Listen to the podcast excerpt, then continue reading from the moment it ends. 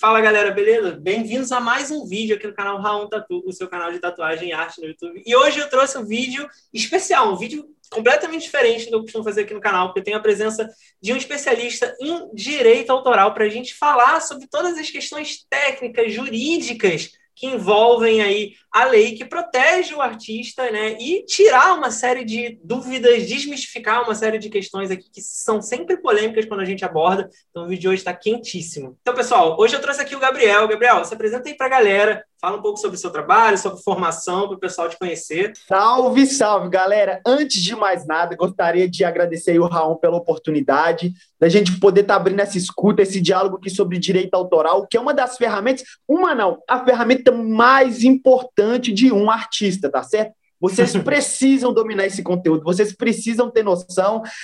Cara, é um negócio que é bem complicado, porque também na internet a gente vê muita informação desencontrada. Uhum. E hoje eu estou aqui para poder esclarecer para vocês os pontos cegos, tudo que acontece nessa situação. Um artista me copiou, eu vou pegar um desenho na internet, o cliente trouxe uma arte para eu tatuar. A gente vai desmistificar tudo isso, tá certo? De uma forma prática, de uma forma efetiva, porque essa que é a nossa pegada, tá? Maravilha. Sou advogado, é, já tem três anos que eu advogo, hoje eu tenho 26, comecei com 23 anos de idade, e desde o meu primeiro dia que eu tenho minha carteira da OAB, eu trabalho com direito autoral, porque é de fato a área que eu sou apaixonado, é de fato a área que que faz o meu propósito enquanto advogado, que é ajudar as pessoas através da lei, é ter sentido. Então, vocês podem contar comigo aí, tá certo? A gente tem bastante curso na área, bastante formação, tem até certificado da Organização Mundial de Propriedade Intelectual, mas eu digo que certificado é um papel na parede. Se você não souber materializar esse conhecimento seu, não vale nada. Perfeito. E hoje eu estou junto aí com o Raon, agradecer novamente a oportunidade, que a gente vai quebrar tudo no conteúdo, galera. Show, cara, maravilha. É, aproveitando também que você mencionou, né, a gente. Aproveitando já que você mencionou, eu conheci o, o trabalho dele, que ele estava assistindo uma live que eu estava falando especialmente sobre direito autoral para os meus alunos, para os meus inscritos. Ele viu lá eu falando que eu tinha vontade de trocar ideia com um profissional que pudesse dar um embasamento, né, um, um conhecimento mais aprofundado sobre o tema. Então, acabou que aconteceu de uma forma bem bacana esse encontro aqui, tá? E aí eu vou te pedir para você começar explicando para quem está chegando aí meio leigo, para a gente ficar todo mundo na mesma, no mesmo patamar, né? De forma geral, o que é propriedade intelectual, tá? E é, a, a, é, de forma geral, o que é propriedade intelectual, e eu acho também que vale a pena a gente deixar bem claro para a galera que, além de falar sobre tatuagem, tudo que a gente falar aqui vai se aplicar a todas as áreas que a propriedade intelectual engloba, protege, né? não só tatuagem, ilustração, música. Então, dá esse panorama em geral para a galera. Perfeito. Só pegando um gancho aí do que você disse, ô Raon. Galera, é, eu sou um advogado, sou tatuado, né? Antes de mais nada, a gente tem que ter um pouquinho de legitimidade para poder falar da parada. Uhum. E eu estava de fato vendo a live do Raon em que eles estavam falando sobre direito autoral. E eu já acompanho o trabalho dele há, há, um bom tempo, porque eu sou aficionado pela tatu, amo, gosto de paixão de fato, e, e deu muito certo. Parece que foram os astros ali saliendo para esse encontro acontecer, né? Com certeza, live. cara. Eu já estava isso anotado aqui há muito tempo, assim, tipo, pô, fazer um vídeo com um, um, advogado de direito autoral. Então, assim, eu antes de sequer procurar alguém pensando, pô, quem é que. E, e por acaso o seu trabalho, ele, ele é voltado para a internet, você comunica, né? Tem materiais né, no, no Insta, tem um perfil e tal. Então, é um perfil que não só de advogado, mas de comunicador, que eu achei que ia ser mega difícil de achar, né? Então dei, dei essa sorte aí. Não, com certeza. Cara, vamos lá. Vamos, vamos jogar aí agora o, o, conteúdo pesado. Propriedade intelectual. O que consiste a propriedade intelectual, pessoal? Antes de mais nada, Ramon, eu quero esclarecer que propriedade intelectual é como se fosse um Estado. Vamos supor, o Estado de São Paulo é a propriedade intelectual. Uhum. E o uhum. direito autoral é uma cidade, o direito de marca é outra cidade, as patentes e invenções são outras cidades, porque é um grande guarda-chuva propriedade intelectual que compreende diversos elementos que estão protegidos por propriedade intelectual. Maravilha. Portanto, o direito autoral para tatuador, que é o nosso foco aqui, ele é uma das espécies de propriedade intelectual, ou uhum. seja, ele é filho da propriedade intelectual, e a propriedade intelectual é uma grande mãe. E o que consiste a propriedade intelectual? É de fato uma propriedade desenvolvida, criada, fomentada pelo intelecto humano, pela capacidade do ser humano de inventar. de uhum. criar, de produzir, de fazer algo a partir de.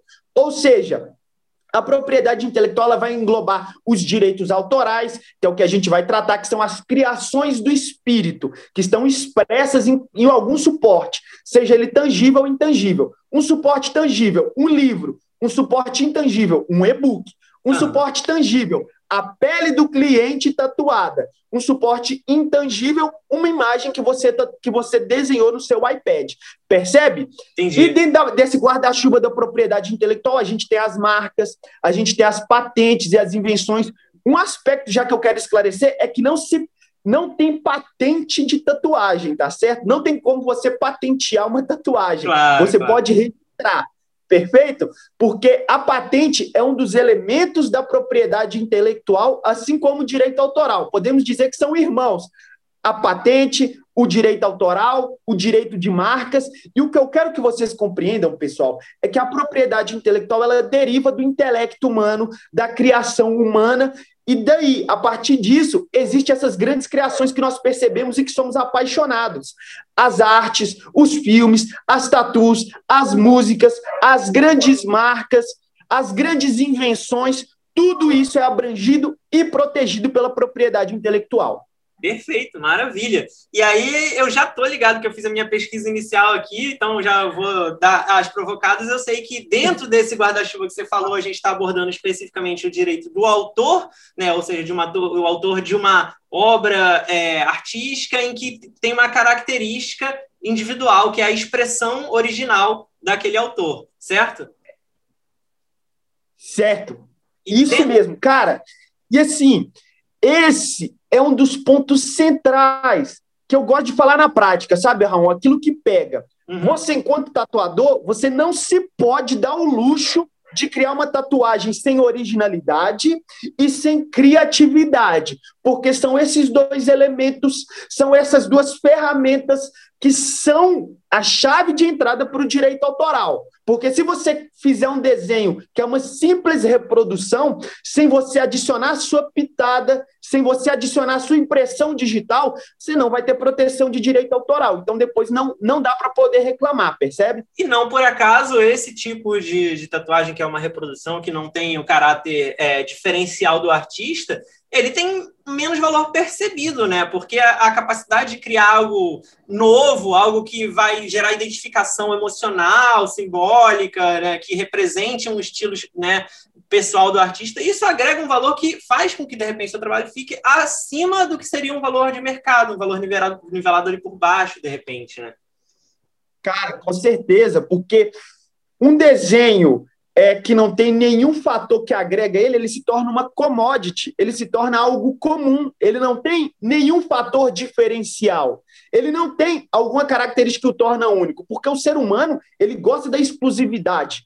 Aquilo que é único é bem melhor. Quando você vai comprar algum, algum objeto, vou supor um tênis, você sabe que existe só 10 unidades dele no planeta Terra, olha o valor percebido que isso tem. É. Diferentemente, se você for comprar um tênis que você sabe que o estoque é infinito. Então, o valor muda. Aquilo que é escasso, ele tem uma atração muito maior, ele tem uma demanda, um desejo. Demanda talvez possa ser, até que não, mas um desejo muito Sim. maior. E eu acho que são, esse, esses paralelos são interessantes, porque o tatuador, eu sinto que muitas vezes tem dificuldade de se colocar como alguém capaz de criar uma peça única e exclusiva. Se você faz um paralelo, por exemplo, com o mercado de pintura, de arte tradicional, você tem quadros que às vezes não tem nem valor mais mensurado de tão inestimável por causa da, né, dos artistas, tal. ou então um mercado até contemporâneo, quadros sendo vendidos a milhões, porque ele, aquele artista tem um valor percebido por parte do seu público, que, claro, é um componente especulativo aí, mas aquele, é, é, aquele, aquela obra é única, era só aquela tela, você não tem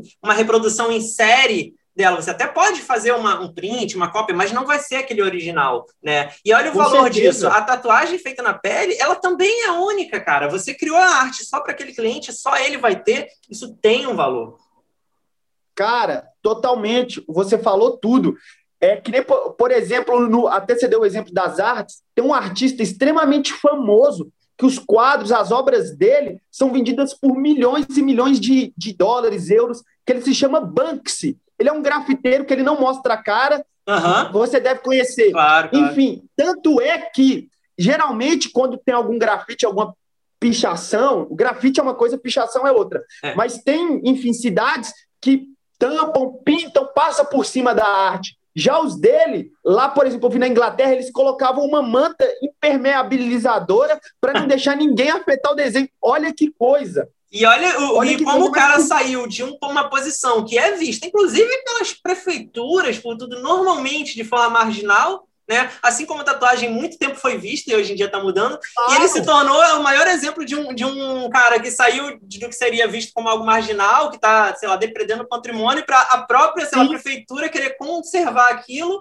como cara, um, um, ponto de visitação artística, tá ligado? Cara, olha que isso, mas por quê? A arte dele é uma arte que conecta, é uma arte que denuncia, é uma arte que grita. E isso também existe na tatuagem. Cara, eu sou eu, eu não vou falar que eu sou repleto de tatuagens, mas eu tenho algumas. Mas a minha tatuagem, as minhas tatuagens contam a minha história.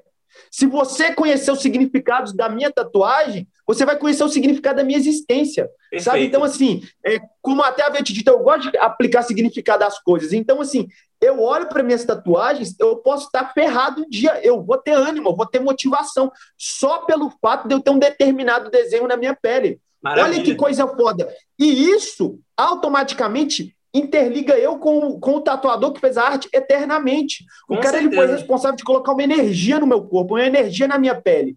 E isso tudo é protegido. E para isso existe o direito autoral. E para isso os tatuadores precisam conhecer essa ferramenta. Então vamos lá, então vamos fazer a galera conhecer um pouco melhor, tá? Eu é, também estou ligado que o direito autoral ele se divide essencialmente né, em duas coisas, que é o direito patrimonial e o direito autoral, né? Exclusivamente falando sobre é, o, o autor ser reconhecido como a pessoa que criou aquela obra e o direito de explorar comercialmente essa obra. E aí eu vou te pedir para falar um pouquinho melhor para a galera entender esses aspectos aí, essas diferenças. Cara, perfeito. Assim, é, de acordo com a nossa lei de direito autoral, de fato, esse, o direito autoral é tão forte que ele é bifurcado. Você tem duas vertentes de direitos. Automaticamente, cara, você merecer esse direito, é automático. Eu criei um desenho, desde que ele contém originalidade e criatividade, eu estou protegido. Uhum. Desce do, dos ares, do céu ali, uma, uma armadura divina de ouro em mim, eu já estou pronto, como se fosse um cavaleiro do zodíaco ali, sabe? Assim. Muito bom. E, cara, só te fazer uma pequena correção, oh, Raul, da claro. terminologia que é utilizada no direito autoral, existe o direito patrimonial e esse direito de autor que você tratou é o chamado direito moral ah, do autor. sim, verdade, verdade. Percebe? Uhum. São essas duas terminologias utilizadas e, cara, eu vou falar de uma forma que todo mundo vai entender. Direito patrimonial é relacionado a dinheiro, é relacionado à grana, é relacionado ao lucro que você pode obter através das suas criações. E uhum. não só isso.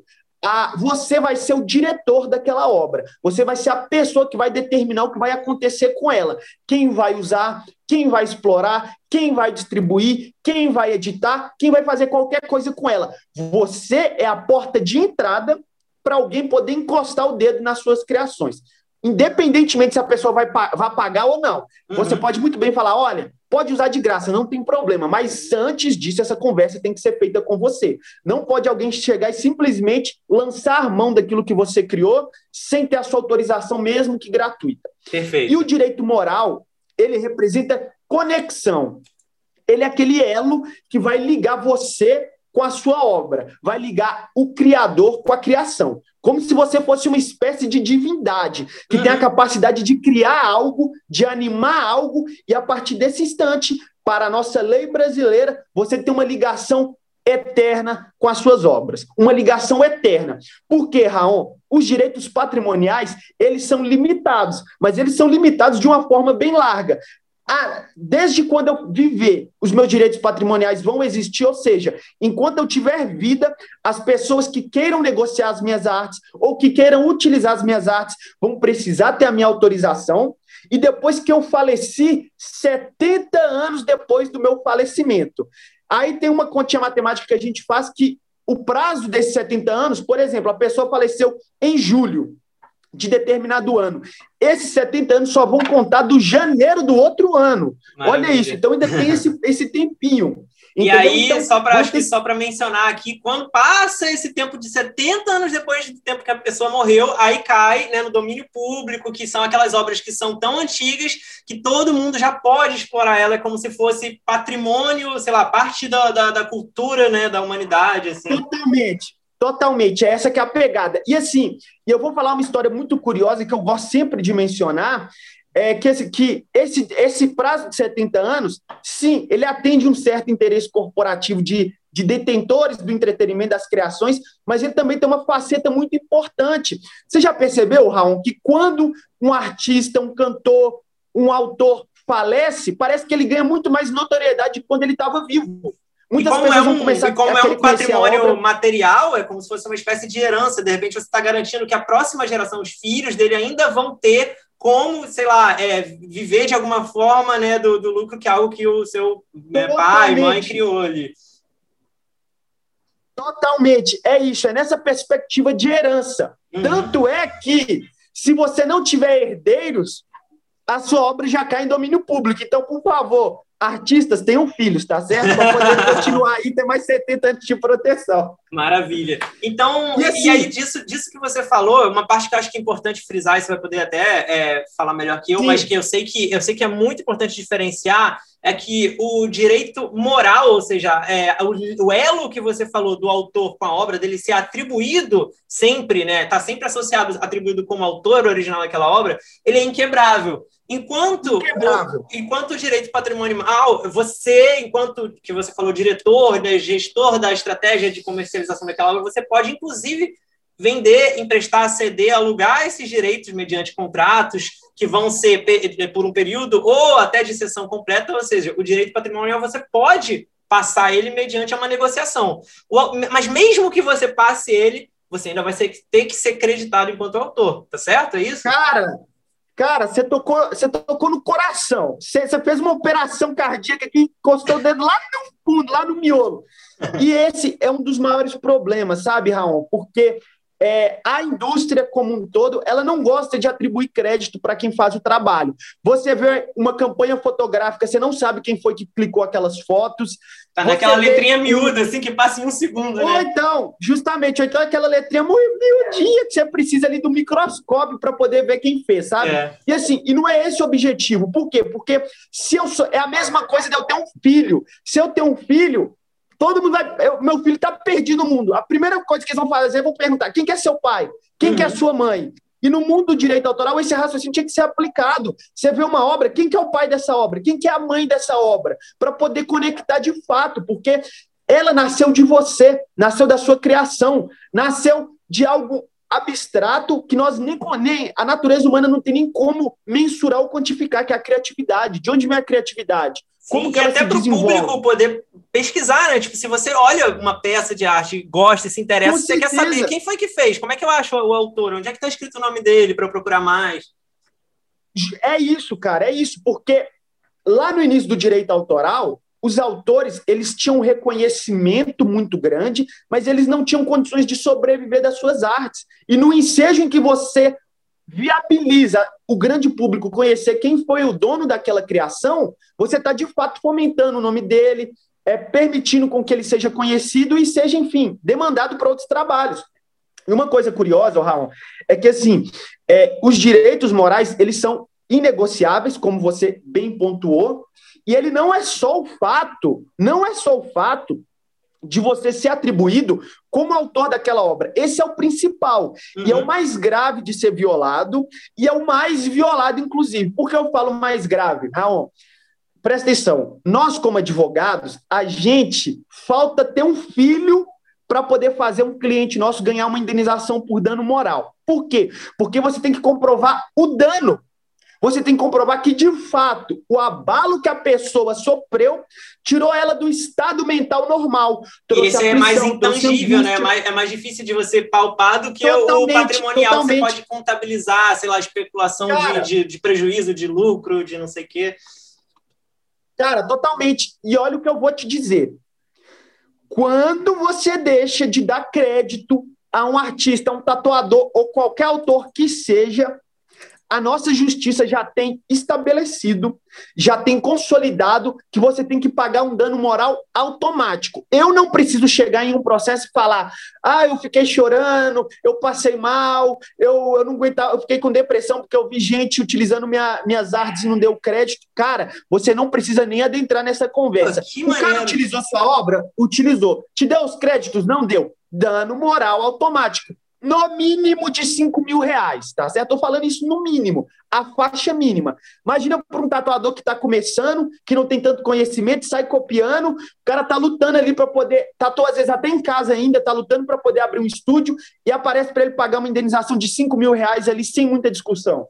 Não, e você vê o, o, quanto que essa falta de informação já começa a pesar, porque imagina também para um cara que criou uma, uma peça que a gente sabe que artista hoje em dia ah, sempre né, tem a característica de ser o cara que está batalhando, né? São poucos os que conseguem chegar num patamar de conforto tal. É, é uma, uma profissão claro. que, que existe. É um leão por dia, né? E aí o cara, pô, o cara de repente estudou, criou uma, uma, uma linguagem maneiríssima, tá ali angariando o público dele e tal, alguém copia, o cara às vezes nem sabe que, pô, por causa dessa cópia não autorizada, ele poderia, de repente, embolsar aí pelo menos 5, reais, 5 mil reais de indenização, que vai ajudar a, né, compensar essa trajetória dele, ajudar essa trajetória dele de, cara, de crescimento. Eu vou te falar, e, e o cara que copia, por exemplo, eu sou um tatuador e eu vivo copiando artes alheias, artes exclusivas, artes autorais, que eu sei ali que eu vou ter problema.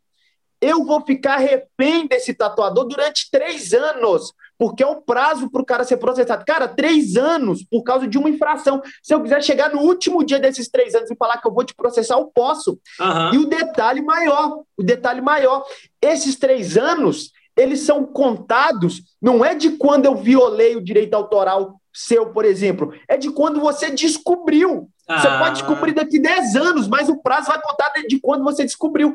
Olha que coisa perigosa.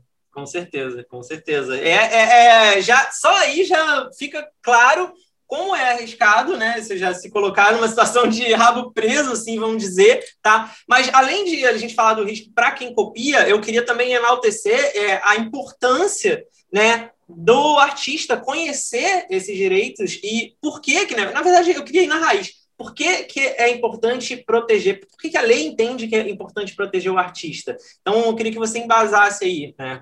Cara, de acordo com a lei, de acordo com, com, com a, a, legislação brasileira, e não só brasileira, mundial, cara, porque o direito autoral ele é, um, ele é uma matéria tão importante tão importante que no nosso direito brasileiro ele está contido, ele existe nas legislações mais fortes.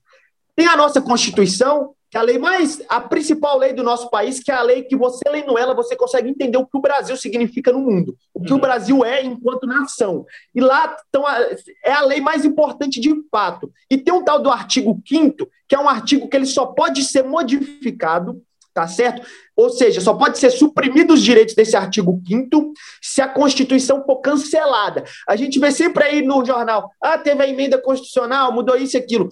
Esse artigo 5 ele não pode ser emendado de forma alguma, a não oh. ser para maximizar os direitos. Uhum. E o direito autoral, no artigo 27, está lá escrito que é exclusivo ao autor a exploração comercial das suas obras, e é ele quem determina como as coisas vão acontecer.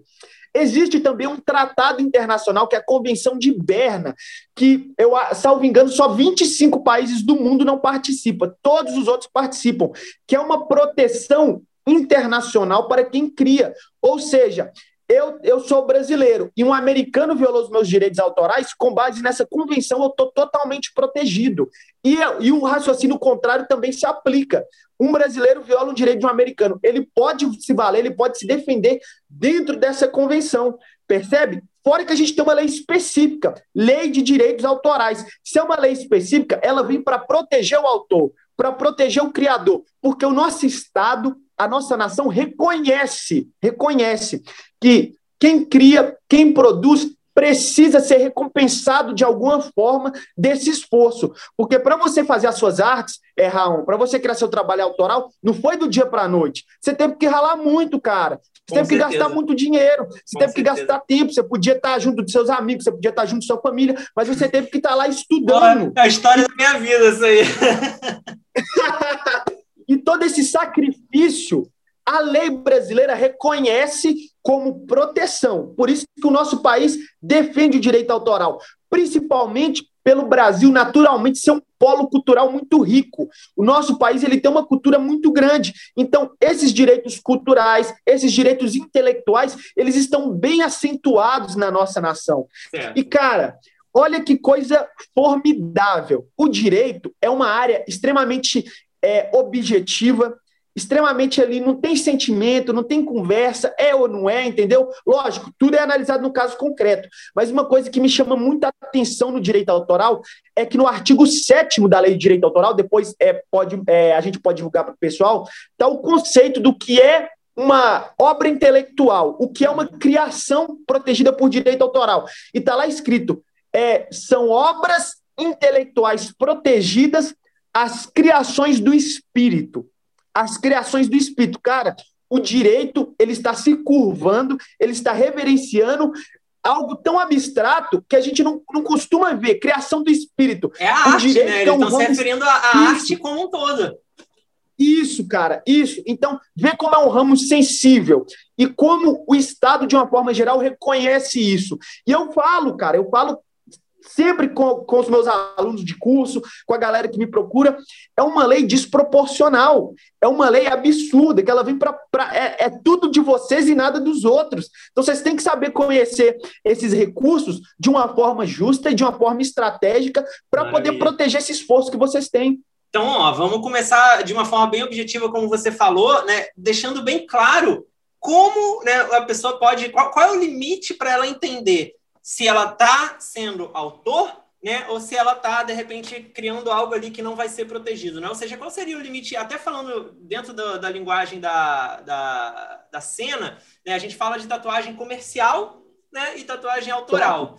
É, é comercial, a galera entende que são, sei lá, nomezinho, símbolozinho, a gente usa elementos e que não necessariamente vão inferir a, a estilização é, personalizada ali da maneira como aquele, aquele artista cria, né, a linguagem que ele opera, mas como que o direito enxerga a linha divisória entre se é algo que é característico do autor ou se é algo, vamos dizer assim, genérico, que não tem uma autoralidade ali?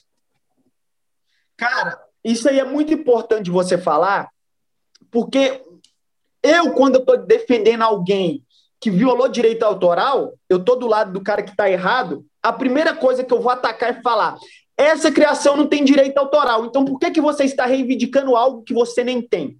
Uhum. E qual que é o ponto diferencial? A tatu autoral é perceptível a criatividade e originalidade. Porque você, enquanto artista, você tem um background, você tem já um acervo de artes que você criou com a sua pegada, uhum. com a uhum. sua identidade, que ela está de fato ali revestida com aquele estilo autoral que você conseguiu imprimir nas suas artes. Uhum. Já tatu comercial é difícil, porque um exemplo que eu sempre uso, se eu pegar cinco tatuagens é, criadas. Vou dar, eu dou o exemplo do, de leão. Eu pego cinco leões e enfilero eles ali. Você consegue achar diferença em algum que foi feito desses cinco? Se você falar, olha, esse aqui da esquerda está mais diferente. Beleza, é um leão que tem traços de autoralidade. Agora, cara, quando se trata dessa tatuagem comercial, uma tatuagem meio que padronizada, uma tatuagem que é extremamente repetível é, dentre os clientes, é mais difícil de você detectar isso, entendeu? Sim. Porque é uma coisa muito importante a ser dita para a galera. O simples fato de eu executar uma boa técnica, eu executar uma boa sombra, eu executar um bom preenchimento, eu executar uma boa aplicação de cores, isso não me garante direito autoral, porque eu estou simplesmente aplicando uma técnica que pode ser muito apurada por sinal. Sim. Portanto, o que vai decidir se vai ter o direito autoral ou não é esse traço original e criativo. Agora, uma coisa muito importante: não é porque é uma tatu comercial que você não consiga agregar elementos originais e criativos a ela. Percebe? Por exemplo, eu tenho um gavião aqui no meu braço oriental, ele está numa posição totalmente diferenciada, ele tem uma coloração totalmente diferenciada, inclusive ele tem um olho na testa, que é algo que não existe. Então são pequenos pontos. Você não precisa ter uma criatividade, Raul, e originalidade a nível de criar roda, de fazer algo que ninguém nunca fez. E sim uhum. você conseguir adicionar algum elemento que naturalmente não existe naquela peça. Você Sim. conseguir dar uma quebrada no padrão, sabe? Agora, qual que é o problema da tatu comercial? Que às vezes o cliente já traz tudo pronto. Você não tem capacidade de criar, você não tem capacidade de é, expandir em cima daquilo que ele trouxe. Por isso tem que ter o diálogo, tem que ter bastante conversa e mostrar, pô, vamos encaixar isso, vamos colocar isso, porque se for um desenho comercial puro e simples, que não tem fator diferencial algum, você pode ter sérios problemas de comprovar a criatividade e originalidade para ser protegido pelo direito autoral. É, exatamente. Eu acho que a raiz da questão aí é, quando você vai tatuar, você vai reproduzir uma imagem na pele. Agora, de onde está vindo Sim. essa imagem? Ela é uma imagem que você manifestou né, por conta própria, você colocou ela da sua cabeça no papel, ainda que você vai se basear em referências, usar claro, algumas referências. outras coisas de estrutura, até de repente, mas o resultado final, você não encontra um outro igual se você botar de lado a lado, você vai ver que é aquele, né, aquele, aquele reflexo mal, geralmente é mais mal feito, né, porque o, o artista Sim. em geral tem mais domínio sobre a sua própria criação do que quem vai reproduzir, mas é, é, essa parada. O comercial, eu dou um exemplo muito, acho que muito básico, que é assim, é, normalmente são coisas mais simples, né? Vamos pensar assim, símbolos, formas, sei lá. Ninguém é detentor da forma da estrela, da forma do triângulo, da forma do círculo. infinito, é, diamante. É, é, algo genérico. Agora, quando você parte para um desenho, cara, que nem você falou, o cara pode ser muito bom de sombra, de cor, de linha, mas alguém tem que criar esse desenho, mesmo que ele seja muito bom. Se ele não criar, ele vai ter que pegar de outro lugar. E se ele está pegando de outro lugar, já era, já está errado.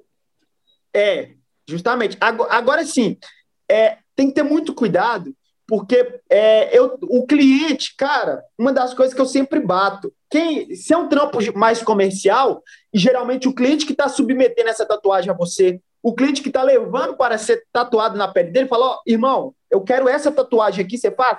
Faço, perfeito. Mas você não sabe a história dessa tatuagem. Você não sabe quem detém direito autoral dela. É. Ou às vezes você pode até conhecer, mas muitas vezes você não conhece. É um tatuador lá do Piauí que fez aquela obra e isso, tá é muito, você isso é muito importante falar, porque existe uma cultura muito forte, muito por causa de falta de informação mesmo, da galera falar: ah, é o, o cliente que trouxe e ele queria igual, e como está na internet, eu, eu reproduzi, eu achei no Pinterest, eu achei no Google, como se você achar, como se colocar algo na internet fosse automaticamente liberar para o mundo usar. E não é bem Tornar assim, né? de domínio público, né? Não, não é assim nada disso. Funciona, né? E sim, um pouco sobre isso. E cara, tem uma solução muito prática para você atenuar, para você suavizar os impactos dessa situação. Por quê? Porque a relação entre tatuador e cliente é uma relação de consumo contratual. Uhum. Ou seja, no momento em que o cara está indo pedir para eu fazer uma arte nele, eu estou prestando um serviço, mas um serviço totalmente personalizado, porque tem direitos autorais envolvidos. Então, tem implicitamente uma licença de uso de obra autoral. É a mesma coisa de eu comprar um livro em uma, em uma biblioteca, uma livraria, por exemplo. Eu estou comprando o uso daquele livro, mas os direitos é de quem criou. Não é o fato de eu ter o livro que eu vou poder fazer uma, uma locadora de livros, uma biblioteca particular sem autorização dele. Aí eu vou precisar de negociação. Perfeito. Mas o fato é que, se foi o cliente que pediu para você tatuar, se foi ele que trouxe o desenho, a responsabilidade tem que ser dele. Ou seja, é comum no direito autoral, nas negociações envolvendo direito autoral, existir cláusulas. É, o tatuador geralmente ele não usa contrato, até mesmo que a natureza da atividade não tem tanta necessidade. Mas você, você tem sua ficha de anamnese, você tem os termos ali de esclarecimento, tem diversas coisas que pode ser adicionado nesse tipo de cláusula. Tem uma cláusula falando, cliente, você está trazendo um desenho para eu poder tatuar, eu não sei a origem dele, mas eu quero que você se comprometa comigo, dizendo que é um, é um, desenho livre de direito autoral, livre de direito de imagem e que qualquer problema que possa surgir no futuro, eu estou isento dessa situação. E aí, perfeito. Você fala, pô, você vai jogar para o cliente? Não. É uma situação justa, é uma situação de boa fé é uma situação aceita. Por quê? Porque é o cliente que está pedindo a arte. Não é você que está pedindo para ele tatuar. Se for, por exemplo, num caso de convenção que acontece muito, já tem um desenho pronto e a pessoa serve só de tela, talvez isso aí pode ser discutido. Mas no caso que o cliente leva para você, você não sabe da história daquele desenho, você pode até tatuar. Mas você colocando essa cláusula, te dá uma segurança muito mais forte, entendeu? É, e é para esse tipo de coisa que existe o, existe o termo de responsabilidade, né? A gente já tem a premissa de criar um termo, é, principalmente em estúdio, quem leva mais a sério essa, essas questões, né? Porque existem outras premissas que o tutor já tem que se preocupar, como, por exemplo, né, garantir, é, é, o, o cliente assina ali dizendo que é, todas as condições, né, que ele constatou que foram tomadas todas as condições de biossegurança, que os materiais são descartáveis e tudo mais. Isso já é uma coisa que muita gente já tem essa preocupação de, olha, eu estou fazendo a minha parte enquanto profissional aqui que lida com questão de saúde. E, e também, essa, é, aí você agrega nesse termo só mais um outro, né, mais uma cláusula, mais um outro, uma outra frase, claro. que vai fazer com que você também se proteja na questão autoral, na questão jurídica da coisa. Raul, eu vou, eu vou até divulgar essa cláusula para você, porque também, cara, não é só colocar. Você tem que saber escrever, você tem que saber desenvolver, porque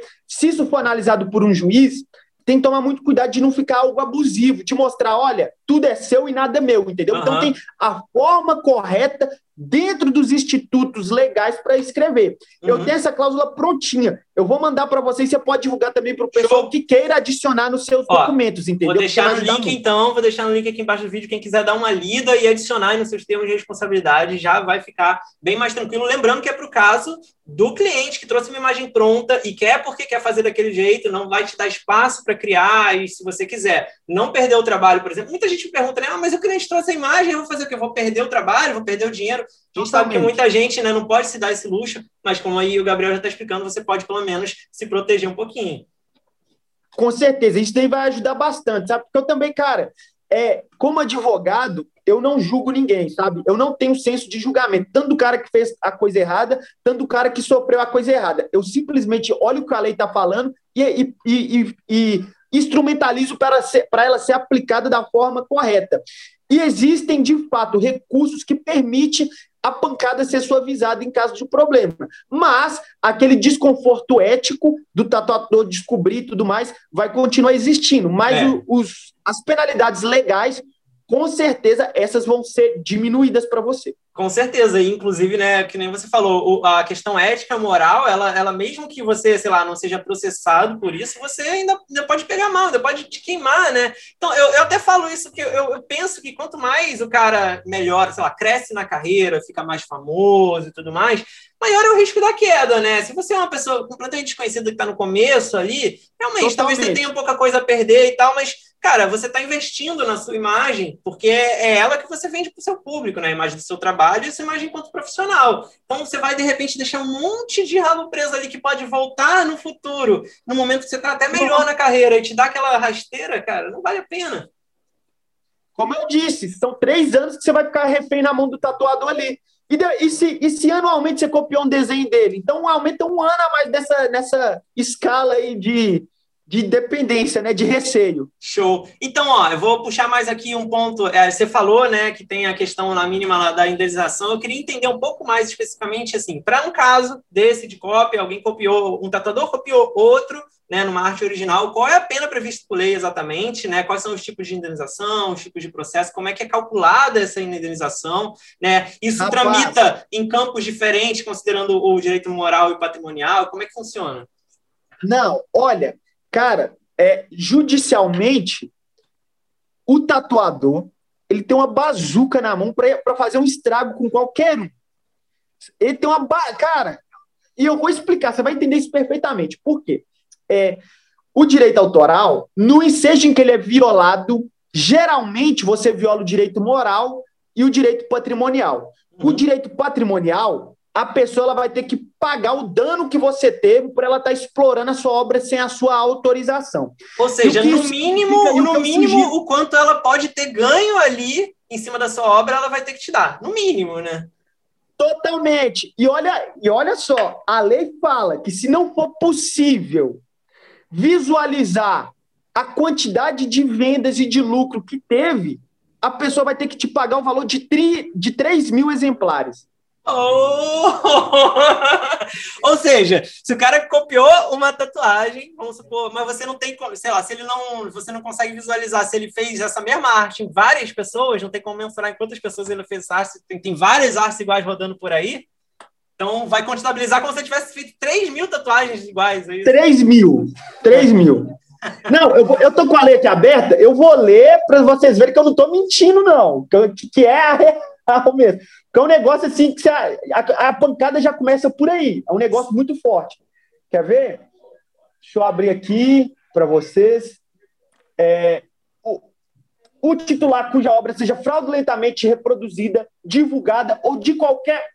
Já é outro ponto aqui que a gente vai chegar nesse Olha só, o titular cuja obra seja fraudulentamente reproduzida, divulgada ou de qualquer forma utilizada, olha só, de qualquer forma utilizada, uhum. poderá requerer a apreensão dos exemplares reproduzidos, a suspensão da divulgação sem prejuízo da indenização cabível. Ou seja, agora me fala, numa tatuagem, olha só, como que eu vou suspender a divulgação de uma tatuagem que está na pele do cara. Pois é, você pode considerar que tem, uma, que tem um, um, um, agravante aí de você não conseguir suspender isso e jogar um multiplicador aí por cima dessa parada, né?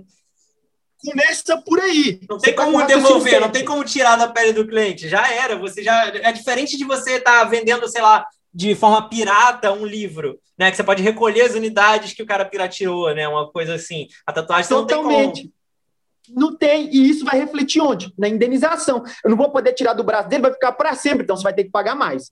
Aí olha aqui, é, quem edita, editar é o quê? É colocar o conhecimento do público, é fomentar, utilizar como se fosse sua, sabe?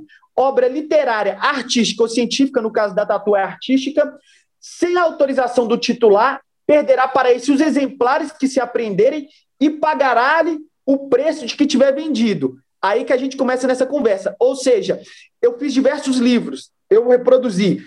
Eu vou ter que dar para o autor original esses livros, para ele fazer o que ele quiser. E quantos eu vendi? Eu vendi 10 mil. Eu reproduzi essa tatuagem sua em camisas. Eu, eu negociei ela com empresas para poder estampar rótulo de cerveja. Olha como o contorno vai tomando. Eu ganhei prêmio em convenção com a sua tatuagem tudo isso vai aumentando a indenização. E eu sei que esses exemplos aí que você está dando são exemplos reais, que eu já fiz uma pesquisa de casos que aconteceram aí. Teve já, eu esqueci o nome do tatuador, que teve sua Mordete. arte. Mordete, foi ele mesmo. Que teve a arte publicada em estampa, teve a arte feita rótulo de cerveja. E aí ele, tipo, né, conseguiu ir atrás. As, umas índias que ele tinha. Isso. Aí agora facada. Não se conhecendo o número de exemplares que constitui a edição fraudulenta pagará o transgressor o valor de 3 mil exemplares, exemplares além dos apreendidos. Ou seja, o cara que está sendo processado, ele, ele vai ter que correr atrás de falar, tipo, não, não, ó, eu vou provar aqui que foram só 50 para não pagar 3 mil. Total, total. Então ele tem que ter uma coisa. Olha só, até o cara que está fazendo coisa errada, ele tem que ter uma boa contabilidade ou um bom controle financeiro para comprovar entrada e saída, porque senão é 3 mil na cabeça que ele vai ter que pagar. Percebe? E aí, o que, é que eu aconselho? Eu tenho até uma ferramenta que eu utilizo nos meus cursos, que é o tatuador, ele vai colocar todo o processo criativo dele, é, quanto tempo ele demorou, quais são as características originais da obra e qual é o valor de licença, que é a autorização de uso, e qual o valor de cessão, que é o valor para a pessoa virar dona daquela obra. Definir claramente e registrar. A gente registra, o Raul, num site que chama Original My que ele tem uma tecnologia de blockchain, que você leva esse documento para lá e vai ter um certificado de autenticidade. Então não tem como ninguém contestar aquilo. Uhum, e aí, em um processo, a gente usa esse valor como base, o valor da licença. Ele utilizou e não tipo de autorização, ele vai ter que pagar a licença que ele deveria pagar anteriormente. E isso fica mais fácil, entendeu? Porque para chegar nessa situação que eu narrei para vocês, de ver quantos exemplares foram vendidos e tudo mais, pode demorar um pouco. Se você uhum. quiser encurtar, você fala, irmão, se eu usar minha tatuagem, é 5 mil reais o, o valor da licença dela. Você vai me pagar agora, perfeito? Perfeito, e resolve, entendeu? Entendi. Essa é uma das consequências Outro ponto, Raon, que eu, que eu vou tratar aqui com vocês, que é uma coisa bem tensa, tá bom? Quando eu violo um direito autoral, eu posso determinar, eu que tive meu direito violado, que o juiz destrua os seus os equipamentos que você utilizou para poder fazer a violação. E, e qual que é o equipamento que você usa? É o equipamento que você usa para poder de tatuagem, a máquina de tatuar é essa, vai, vai ficar, além de tudo, sem equipamento para poder trabalhar, né? Sabe? Assim, eu agora eu vou falar na prática. No caso do tatuador, pode ser um pouco difícil, porque o, ju, o juiz vai ter que olhar esse lado humano, falar, pô, vou destruir a máquina do cara, ele não vai poder mais sobreviver. Ele não vai conseguir trabalhar para pagar a indenização que ele vai precisar pagar, entendeu? Uhum, uhum. Então, pode ser analisado nesse ponto, mas é um risco que o cara tem. Se claro. Isso aí vai depender, tá na lei. Se tá na lei, pode ser aplicado, entendeu? Sim. E assim, é, isso aí eu imagino que esteja mais para aqueles casos, né, de, por exemplo, sei lá, fazer cópia pirata de, de CD. Os caras têm um gravador especializado para piratear CD, então, faz em larga escala. Uhum. Tudo isso. Uhum. Entendeu? Aí assim, cara, e outra coisa. Essa se trata da violação de direito patrimonial. Vocês já viram como é pesada, como é tenso também. Lembrando seja, que patrimonial é a exploração do lucro, né? E a gente ainda não falou da questão da, da atribuição do, do autor original da obra. Isso. Aí agora a gente vai falar dessa questão do crédito. Eu não dou crédito ao autor, eu vou ter que pagar uma indenização automática. O que significa isso, pessoal? O que significa isso, Raul? Que eu não vou precisar comprovar o dano. O dano é presumido. Não colocaram crédito à minha obra, à minha arte, o dano é presumido. Outra situação que pode acontecer de dano presumido: o Raul criar uma obra autoral e eu falar que foi o João que criou e não ele colocar uhum. essa autoria para outra pessoa. Uhum. Dano moral presumido também, percebe? São algumas dessas situações que fazem isso. Outra uhum. situação que dá esse dano moral presumido, que é um direito moral do tatuador. Você tem uma arte, você tem um desenho totalmente exclusivo que você guarda. Que você não quer que ele, que ele saia para o grande público. Você vai falar: olha, esse desenho aqui está inédito e eu vou permanecer com ele assim até quando eu quiser. Aí tem algum colega seu que pega e divulga ele ou faz na pele de um tatuador. Isso gera dano moral também, porque é um direito moral do artista manter as suas obras inéditas. Sim. Só você tem o direito de publicá-las e de dar Sim. publicidade. É, Percebe? controle de e reprodução, por exemplo, né? Até por causa de por questões de, de estratégia mesmo, você vê que às vezes claro. tem artistas que criam a obra original e fazem, por exemplo, séries limitadas de print. Vamos falar, eu só vou fazer 10 15 reproduções com uma qualidade boa e tal, e aí você valoriza a venda, de repente, desses prints, desses que são oficiais, que em muitos casos a gente vê isso muito mais lá fora do que aqui, mas também acontece de você ter certos tipos de certificação de série limitada para o artista né, provar que aquela reprodução que ele fez sobre o controle dele daquela obra é tem só 15. Tá, e aí um colecionador, um cara que vai ver valor nisso, ele, ele vai pagar muito certeza. mais por causa dessa série limitada. Com certeza, cara, com certeza. E assim, é, e outro ponto grave que poucas pessoas conhecem, porque a lei do direito autoral ela é muito complexa, ela tem 115 artigos, cada uma com diversos incisos, diversos pontos a serem trabalhados, e ela é muito complexa, mas se você consegue ter o overview dela, você vai conhecer os caminhos que ela guarda para você. E além de você ter que pagar indenização automática, é, Raul, quando você viola esse direito é moral, porque perceba, quando eu estou copiando uma tatuagem, eu estou plagiando uma tatuagem, eu não vou colocar o nome do, do cara que criou, porque aí ficaria muito mais na cara de pau. Uhum. Só que você colocando, você não vai ter essa penalidade do direito moral, não. Só do direito patrimonial. Mas é muito difícil ver isso na prática. Ah, então, então eu, eu, queria aproveitar. Ah, fala, fala, fala.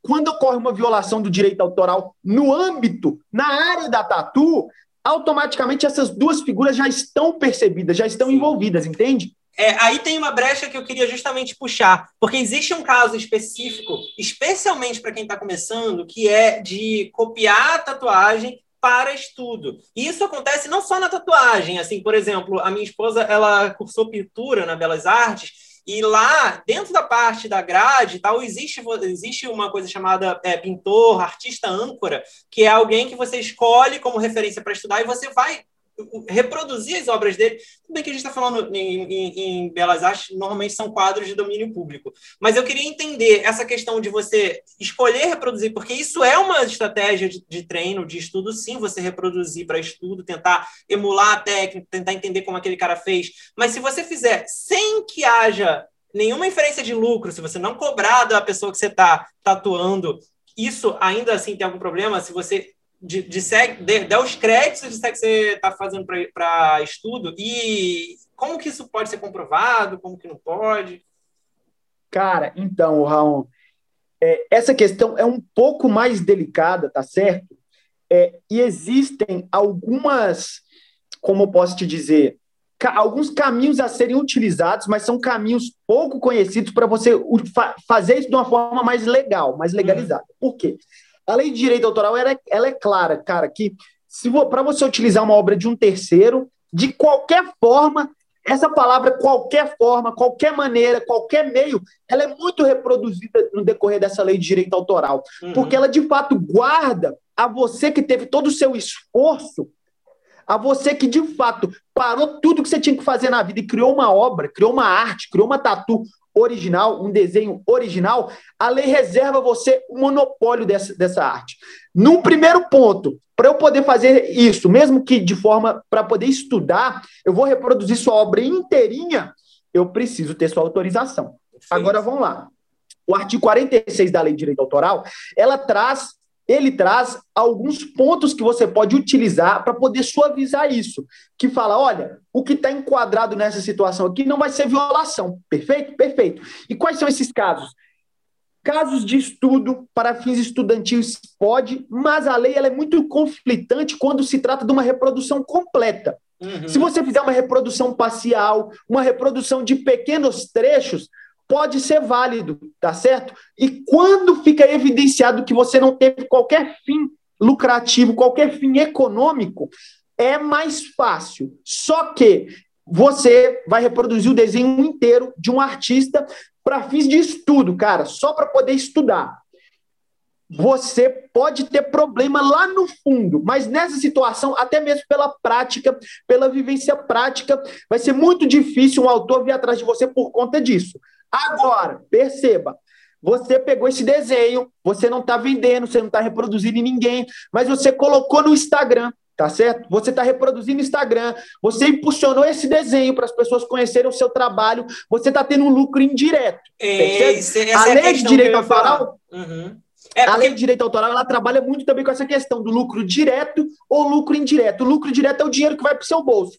O lucro indireto é a fama, é a notoriedade, Isso. é o prestígio que você ganha no meio. Se ficar evidenciado que você obteve esse tipo de situação com a reprodução do desenho, mesmo que travestido em um fim estudantil e um fim de treinamento, você pode ter problema com isso. É, é, por isso que eu geralmente costumo aconselhar a galera, porque assim, quando você coloca na pele, tem tudo aquilo que você já falou, da seriedade de não ser algo que pode ser removido, que não pode ser recolhido, que está ali. E além de tudo, é mais eticamente problemático, porque fica difícil de você inferir que aquele cara não lucrou por isso. Então, é, eu acho que eu aconselho para a galera, você me disse é um bom conselho. Quando você vai estudar, Cara, tudo bem você sentar em casa e ficar reproduzindo um desenho para treinar ali. Perfeito. Tudo bem. Perfeito. Principalmente se você não for postar aquilo sem crédito, ou melhor ainda, de repente nem postar, porque como você falou, só o fato de você postar, e aí pensa, um artista teve o trabalho de criar uma arte lá foda no estilo dele, aí você foi lá e tentou copiar,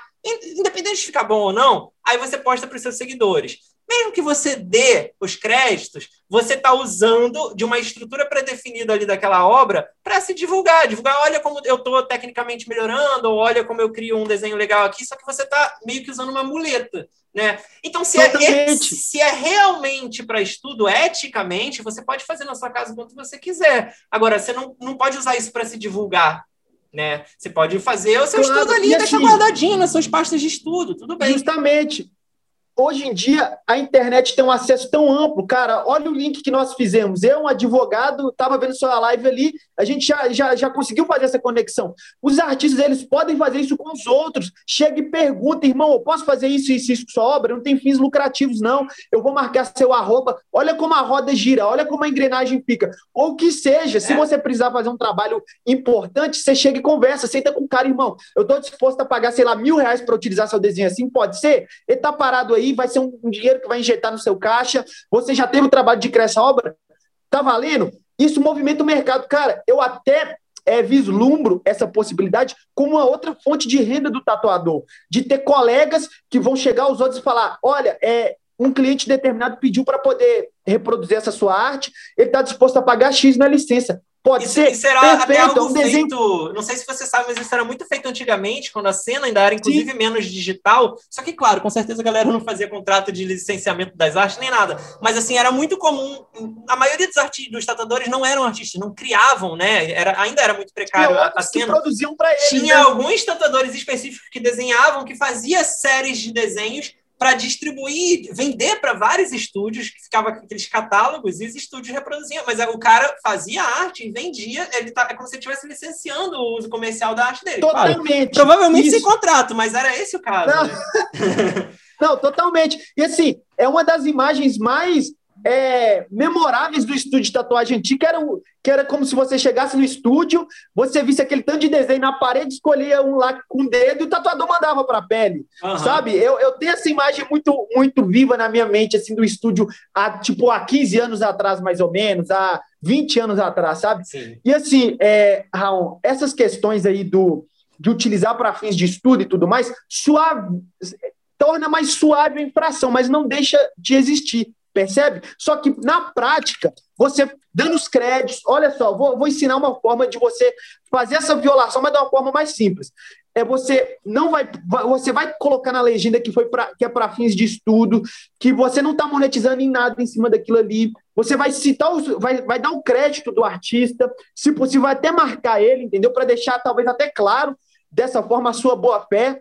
Uhum e, e, acabou, sabe? Se você for fazer isso, faça dessa forma. Não esqueça os créditos jamais, Sim. porque no, no, a nível do direito autoral é a infração mais grave, porque é como se você estivesse cortando o cordão umbilical do criador com a criação. É, eu sempre é falo que assim, vamos pesada. supor, se, se o cara copiou um outro tratador, um outro artista, mesmo que seja para estudo, e postou sem dar os créditos, para o seguidor dele que está vendo essa imagem, o seguidor dele não conhece o artista original, não sabe que ele copiou. Então, é se ele isso. não dá os créditos, ele está, de uma certa forma, enganando o público dele, dando a entender que ele manifestou aquilo da cabeça dele. Ele, ele postou e ficou Totalmente. quieto, postou e não falou nada. Então, mesmo que não seja de propósito, acaba sendo uma situação tipo, vai que cola. E aí o público pode olhar e falar, nossa, que maneiro essa ideia. E não sabe que não foi ele que criou. Então, mesmo que ele não esteja mal intencionado, ele cria uma situação em que dá a entender que ele foi a pessoa capaz de manifestar aquela ideia daquela forma e tudo mais. Então, ele está sem querer, mesmo que seja sem querer, às vezes é de propósito, né? se apropriando daquilo, né? Cara, Só por não dar é o crédito. É esse uhum. o raciocínio. Sempre quando você vê um desenho, sempre que quando você perceber uma tatuagem, tenta visualizar aquilo como um bem móvel, como se fosse um carro, por exemplo, que a lei fala que por mais que seja uma arte intangível muitas vezes, é como se fosse um bem móvel o direito autoral. As obras baseadas, protegidas por direito autoral. Por, portanto, eu, eu tenho meu veículo. Você vai pegar o meu veículo sem a minha autorização e falar: vou treinar aqui no seu carro, vou dar uma volta aqui no bairro, tô, tô meio ruim aqui, tô meio braço de volante. Então, sabe? Então, tenta usar esse raciocínio que vai esclarecer muito bem para a é, galera. E isso é bom porque, assim, você pode parar o carro num, local público, né? Na, num estacionamento na rua. Que Com seria certeza. o equivalente a você botar uma, uma foto do seu trabalho na internet. Você pode botar no local público, mas ninguém vai chegar lá e pegar o carro que você botou na rua e sair andando. E, e quer dizer, vai, e se fizer isso, vai ser um roubo, né? Vai ser um crime. É a mesma coisa. Você botou a imagem na internet, ninguém pode pegar e sair usando só porque está na internet. Claro. E ó, olha que interessante que eu vou falar para a galera. Que assim, até no curso que eu tenho, Raul, eu, eu, tenho, eu tenho um módulo que está sendo desenvolvido que só ensinando você a, a usar as brechas da lei para favorecer. Uma brecha muito boa. Você pode usar pequenos trechos de obras sem autorização do autor e desde que esse, esse uso não cause um prejuízo para o autor. E esse uso desse pequeno trecho seja parte de um todo, não seja o destaque único da obra. Você pode utilizar pequenos trechos sem problema algum.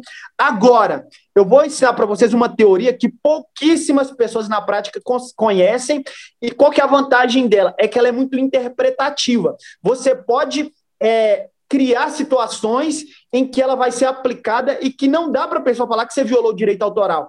Lá nos Estados Unidos, eles usam muito fair use, que uhum. como, que chama? Uso justo que é algumas situações que você pode usar que não vai ter a violação do direito autoral. Muitas pessoas, até mesmo eu vejo youtubers e tudo mais, eu já, eu já trabalhei com algumas questões de YouTube no direito autoral, eles falam, ah, eu estou no fair use, mas aqui no Brasil não existe esse tipo de teoria do fair use, entendeu? É diferente, mas a gente tem uma que é tão boa quanto, que é a regra dos três passos.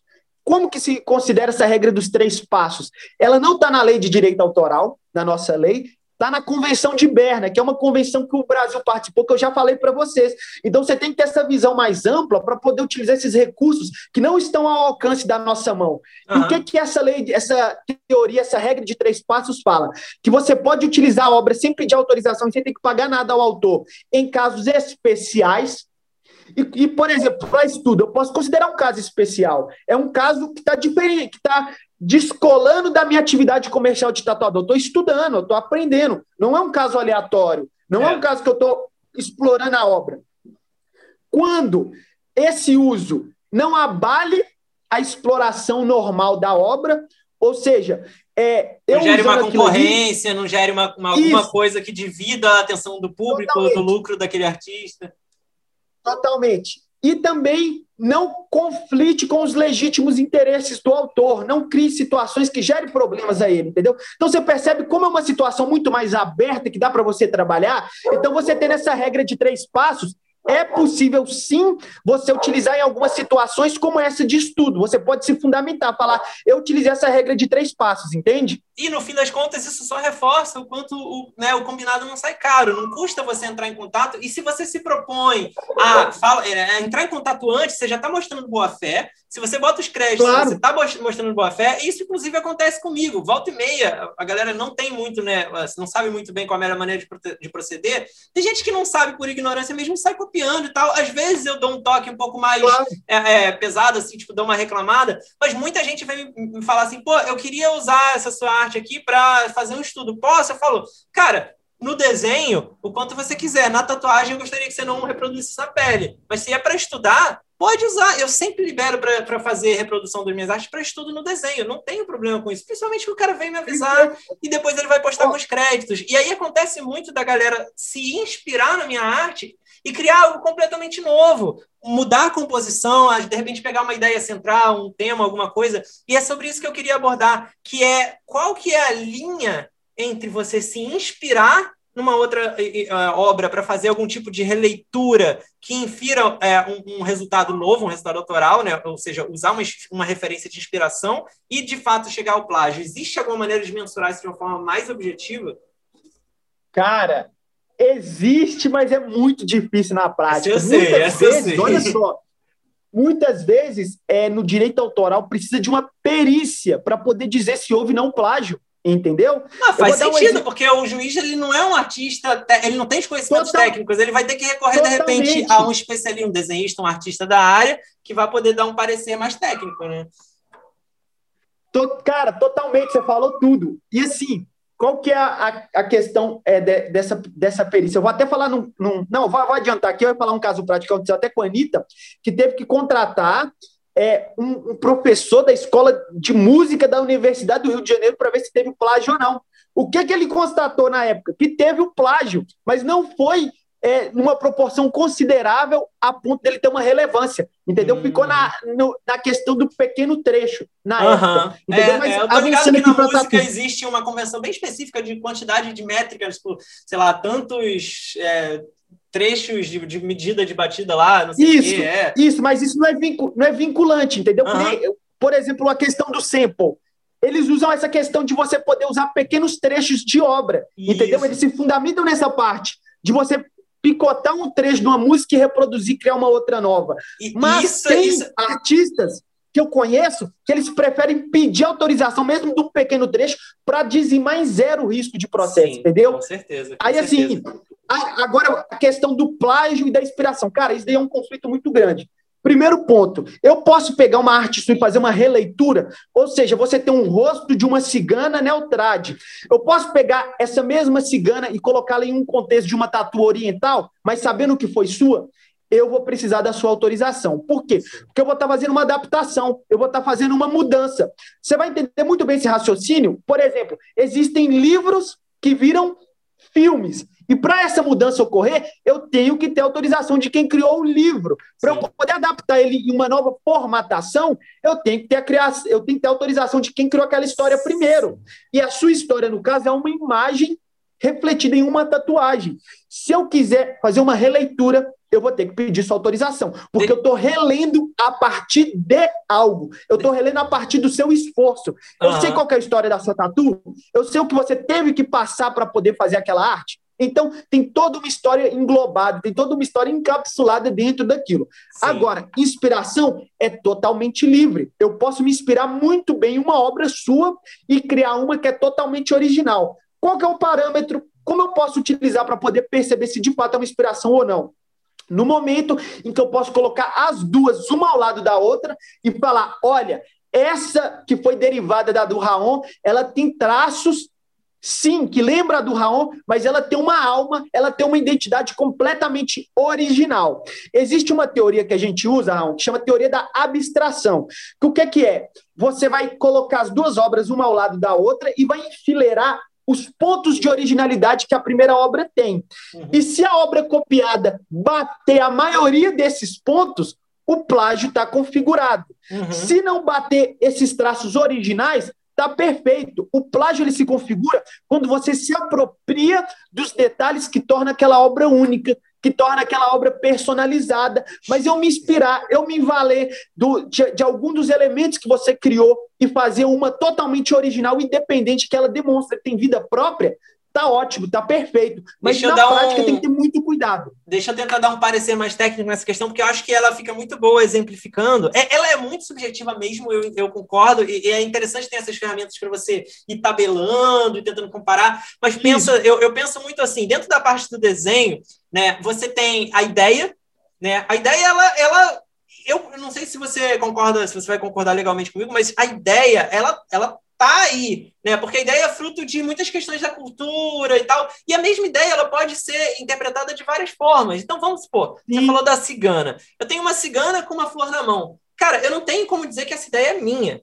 Assim, totalmente. 10 mil artistas ao longo do mundo podem fazer ciganas com uma flor na mão. Tá? Agora, é esse o raciocínio, Raul. Agora, é a interpretação, ou seja, se eu pensei numa estrutura que está nesse ângulo, que a mão está para cá, e eu usei o, meu traço para traduzir isso, e aí o artista, quando ele vai fazer uma, ou um plágio ou uma releitura, né, ele vai ter que tomar algumas decisões. Eu acho que o fundamental, o que fica mais claro aqui é quando a galera copia por cima a estrutura das linhas, porque aí dentro da, da área de ilustração isso inclusive tem um nome que é o tracing, né? Trace é, é, traço né, em inglês, então tracing seria você passar por cima a linha. Quando isso, se, se isso está caracterizado, para mim já está muito mais comprovado, porque você se aproveitou daquela estrutura que já estava definida. Né? E aí as pessoas falam, eu vejo muita gente, tipo assim, tentando tensionar isso, falando, ah, mas eu mudei, sei lá, a cor do cabelo. Mas assim, eu considero pouco, Não. né? Muito fraco, assim. E aí, o que, que, é importante? É, pô, você pode se inspirar esteticamente, sei lá, no traço do cara, na maneira como ele usa as cores, ou até na ideia dele ter composto um rosto com uma flor. Mas você vai lá e criar a sua estrutura para resolver isso. Sei lá, fazer um ângulo diferente, usar uma outra base de modelo ou de anatomia, compor esses elementos ali e reproduzir no seu estilo. Então, a ideia ela tá, ela, ela, ela não tem como você realmente dizer que ela só, a não ser que ela seja uma coisa muito específica, que é mais raro realmente, né? Gente, as ideias, elas. E, e assim, Ramon, um, um ponto já para a gente poder é, conduzir essa conversa, ideias não são protegidas por mais lindas, belas, maravilhosas e originais que sejam. Essa ideia, ela tem que sair de você ela e tem que ser colocada em prática, né? É isso, ela tem que ter, ela tem um corpo, um, um corpo, uma, sei lá, nem seja Totalmente ela tem que ganhar vida, ela tem que ser inserida, ela tem que ser encartada em algum suporte, seja em um e-book, seja na pele de um cliente, seja em uma tela, seja no iPad, seja em uma imagem, seja em um vídeo, seja em qualquer coisa. Ela Ou seja, até saindo Você do tá... campo do, do, direito autoral, indo para a questão de patente. O cara teve a ideia para um, sei lá, para uma máquina revolucionária, ele tem que patentear o projeto, porque não adianta estar tá na cabeça dele e outra pessoa fazer. A gente tem ao longo da Totalmente. história um monte de polêmicas ali, tipo, quem inventou o avião, né? Foram os Manrout ou o, o, o, Santos Dumont. Santos Dumont, tem o lance lá da, da lâmpada com o. Caramba, não, com Thomas dele? Edison. Thomas Edison. Thomas então, Edison. Então, é, tudo isso é, é, é, exemplo de como o cara, tipo, sei lá, mais de uma pessoa teve a mesma ideia ao redor do mundo e alguém foi lá e patenteou primeiro, colocou em prática o projeto né, ali. É isso, tanto é tanto é, cara, olha que, que nem, por exemplo, no direito autoral, qual que é a vantagem? Por que o direito autoral é tão genuíno? Porque para eu poder ter uma patente minha, para eu poder ter uma marca minha, eu tenho que ir lá e registrar. Aqui no Brasil é no INPI, Instituto Nacional de Propriedade Intelectual. Uhum. O direito autoral você não precisa registrar em lugar nenhum. O simples fato de eu criar é como eu dei um exemplo lá, lá no início, né? Vem a armadura do Cavaleiro de Ouro, e fica em volta de mim me protegendo. Só que é extremamente recomendável você registrar. É extremamente recomendável você ter formas de comprovar a data que você criou. Por quê? Olha só. Se o Raul cria uma tatuagem, uma arte original, eu vou lá, copio, mas como eu conheço de direito autoral, eu registro ela de uma forma incontestável, como no site que eu falei do original Mai. E o Raul ele não tem registro de nada, ele tem uma publicação que ele fez no Instagram que tem uma data lá aleatória. Se eu chegar em um processo e processar ele, falando que fui eu que criei, a probabilidade de eu estando errado, mas malandro, conhecendo a lei, ganhar, é Sim. muito maior que ele, porque ele Sim. simplesmente deixou por deixar. Percebe? Eu falo, você vai registrar todos os desenhos? Não vai. Não precisa, porque também custa, apesar que lá no site é bem barato, vale a pena se você quiser, mas os principais, aqueles seus desenhos que estão tendo mais repercussões, vai lá e registra, deixa bonitinho que não tem problema.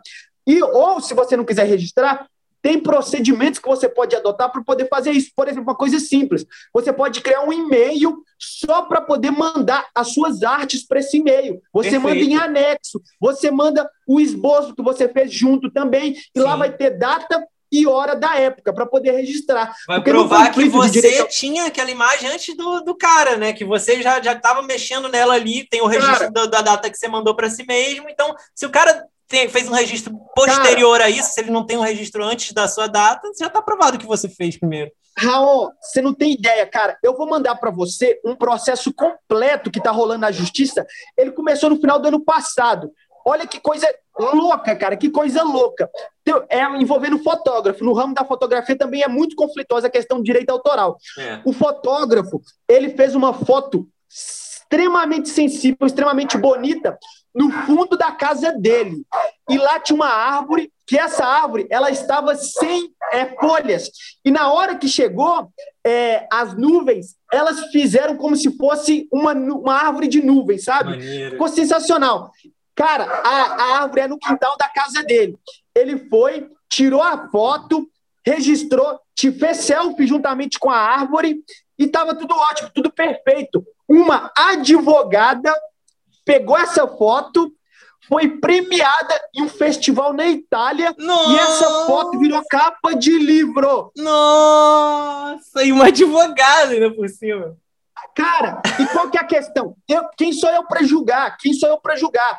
Mas analisando o processo, o fotógrafo tem todas as provas e ela não tem nada, entendeu? Ela Sim. não tem nem o arquivo do celular que ela tirou a foto, sabe? Sim. Assim, olha o nível. E isso pode ser transportado na tatu. Imagina eu pego uma tatuagem sua, sou premiado em uma convenção, ganho diversos prêmios, diversas coisas e você fica sem nada, sabe? É um sentimento mesmo de impotência, um sentimento de, poxa vida, o cara não pegou a minha obra, foi premiado, eu fiquei aqui sem nada, sabe? Uhum. Olha, que, olha que loucura que, que acontece no direito autoral. E, e, isso é interessante que você está falando aí de outras mídias, e aí a gente volta naquela questão. Eu acho que isso vai esbarrar naquilo que você falou sobre quando alguém traz a imagem pronta, você se resguardar né, de que a responsabilidade é do cliente. Mas existem Coisa diversos... que não acontece na prática às vezes, né? O tatuador vai simplesmente Sim, tatua. E ele é. não pode atrair essa responsabilidade para ele. Isso. E aí eu ia perguntar se existe diferença perante a lei, ela entende de alguma forma mais agravante ou menos, por exemplo, a diferença entre um tatuador reproduzir a tatuagem de outro, tá? Ou de reproduzir, por exemplo, a ilustração de um artista digital, de um pintor, que porque eu penso assim, qual é, é qual é a liberdade do, né, do próprio cliente de querer fazer uma homenagem para aquela obra né, de arte que ele é fã de uma outra mídia? E aí o tatuador seria a pessoa que faz essa transposição para uma outra mídia, né? E existe a liberdade do, arti do, do cliente querer ter essa imagem ou não existe, tipo, sei lá, um, de um Cara, artista que não seria explora. Porque, porque tem uma questão específica, tipo, um pintor, ele não explora comercialmente a tatuagem, né? Mas ele tem a detenção da imagem dele. E aí, como é que isso funciona?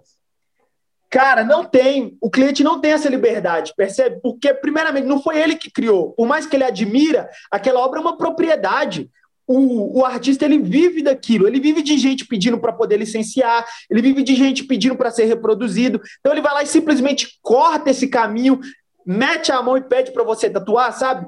Muitas pessoas falam, eu quis fazer uma homenagem. Pô, beleza, mas o artista ele quis ser homenageado dessa forma. Talvez a melhor homenagem que você possa fazer para ele é sentar na mesa e falar: é uma honra eu pagar 3 mil reais para poder ter essa sua tatuagem na pele. É assim que eu quero te homenagear, sabe? Talvez o cara tá sem dinheiro para poder pagar as, as contas do, é. do próximo mês. Exatamente. Os boletos estão chegando, tá tendo pandemia, e ele sabendo, poxa vida, o cara tá usando a minha obra, usando a minha arte, mesmo que não tem fins comerciais, é, é uma homenagem ali em si. Exato. Eu, eu vivo das minhas artes, eu preciso que, que ele pague uma licença para poder utilizar, sabe? O raciocínio de acordo com a lei de direito autoral é esse. E é isso que eu queria. Então, assim, e é isso que eu queria levantar. A, a, a gente está falando sempre né, do artista autônomo, artista que é o cara que tem que pagar as contas.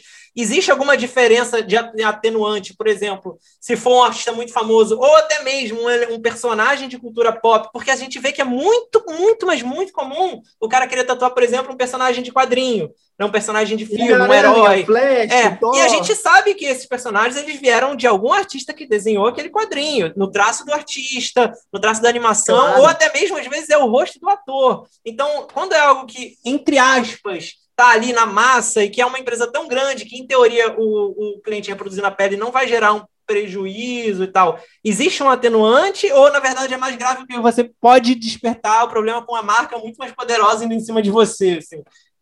É, é, é um pouco dos dois, entende? O primeiro ponto, para eu, olha, olha o exemplo que eu vou te dar, eu sou um advogado. Mas se eu fizer um desenho aqui com a mínima originalidade e criatividade, eu vou ser considerado um artista naquele contexto, entendeu? Eu não preciso ter um histórico de artista, eu não preciso ser famoso, eu não preciso ser nada. Eu vou ser protegido da mesma forma. E a violação da minha obra, ela vai ser do mesmo peso de uma obra grande. A lei não faz essa diferenciação, entendeu? Se eu criei, se eu tenho uma obra original e criativa, todo mundo vai estar no mesmo nível, percebe? Ou uhum. seja, é uma lei abrangente que ela compreende todas as categorias de criadores: arquitetos, designers, tatuadores, coreógrafos, mímicos, até mímica tem direito autoral, para você ter ideia, cara. É assim, uhum. é um uhum. negócio assim absurdo, surreal. E no caso dos comics e no caso dos super-heróis, como fica essa situação? Em tese, você vai estar violando direito autoral. Mas qual que é o raciocínio que eu pesquisando eu pude perceber? Um, o tatuador ele tem um trabalho artesanal. Ele não tem um trabalho, um trabalho industrial. Acontece muito dessas, dessas grandes empresas, é, Marvel e etc., elas vivem também de licenciamento.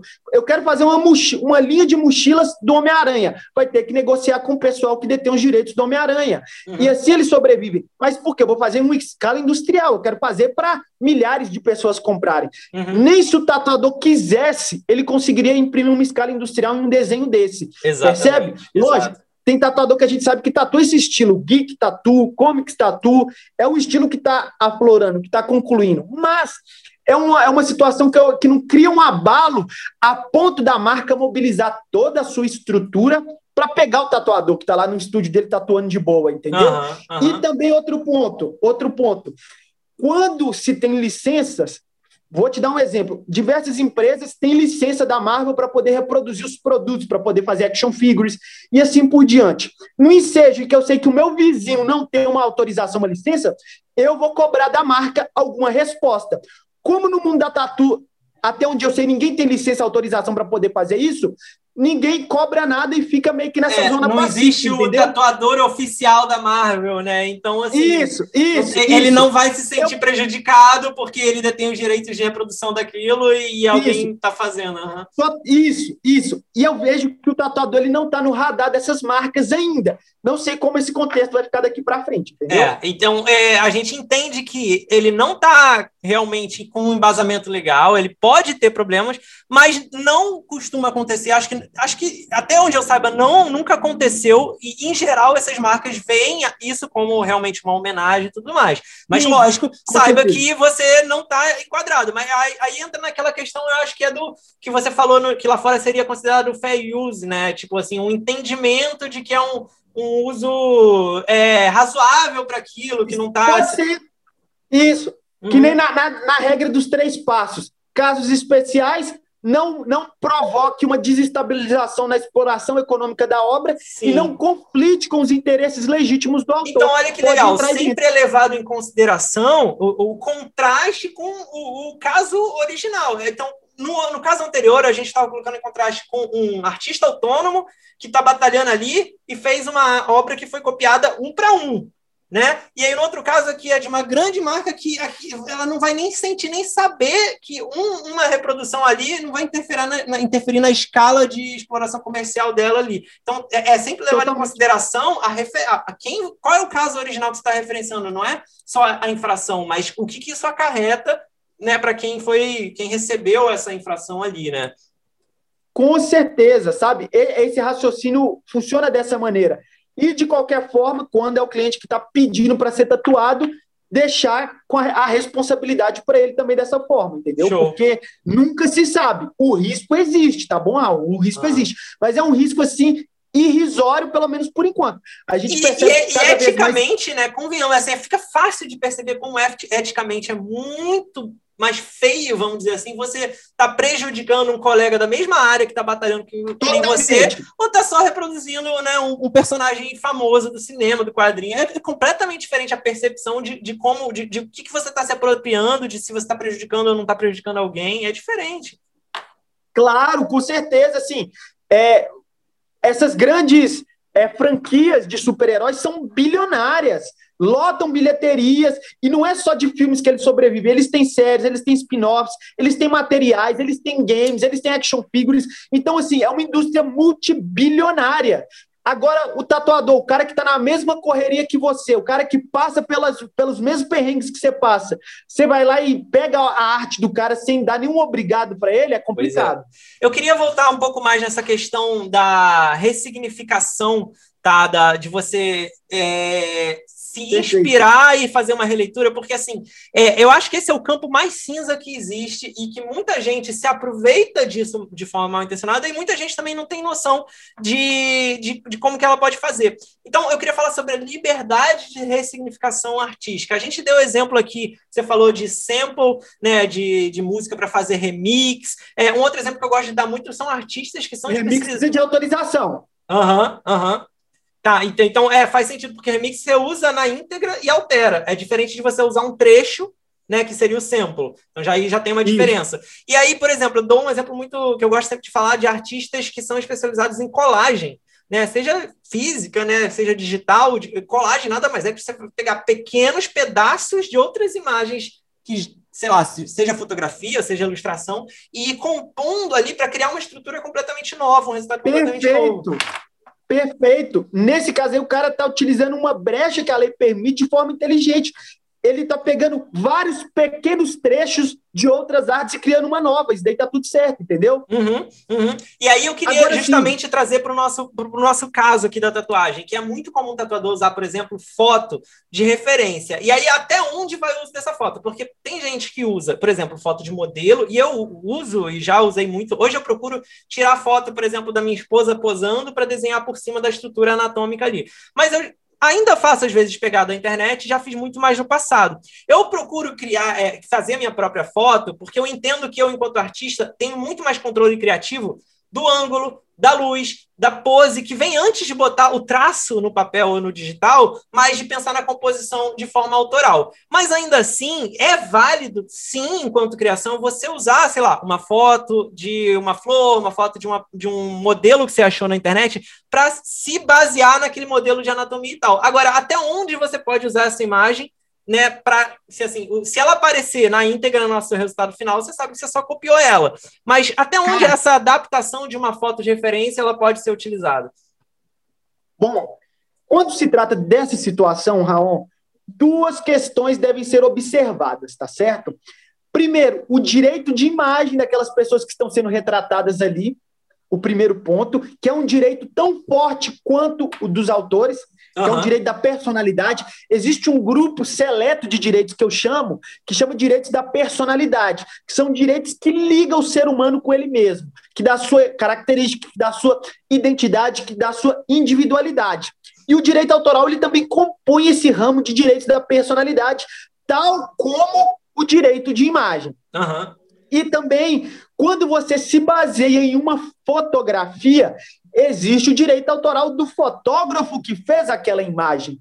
Portanto, você tem que conseguir equacionar, administrar muito bem os riscos que vêm dessa situação. Maravilha. Primeiro ponto, eu vou utilizar uma fotografia de uma modelo famosa, uma pessoa conhecida, vou supor, sei lá, a Beyoncé, eu vou pegar a Beyoncé e vou produzir algo em cima da imagem dela.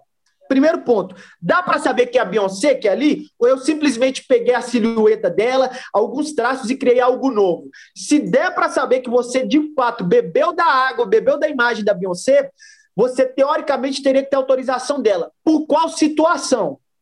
Quando você usa de forma comercial. Porque no nosso direito brasileiro, as pessoas famosas elas têm uma proteção menor à imagem do que uma pessoa anônima. Mas quando você lança essa imagem em um contexto que tem lucro envolvido, você tem que ter autorização. Primeiro uhum. ponto. Agora, para fins de estudo, para fins de aprimoramento de técnica, você pode fazer à vontade com a imagem de uma pessoa famosa.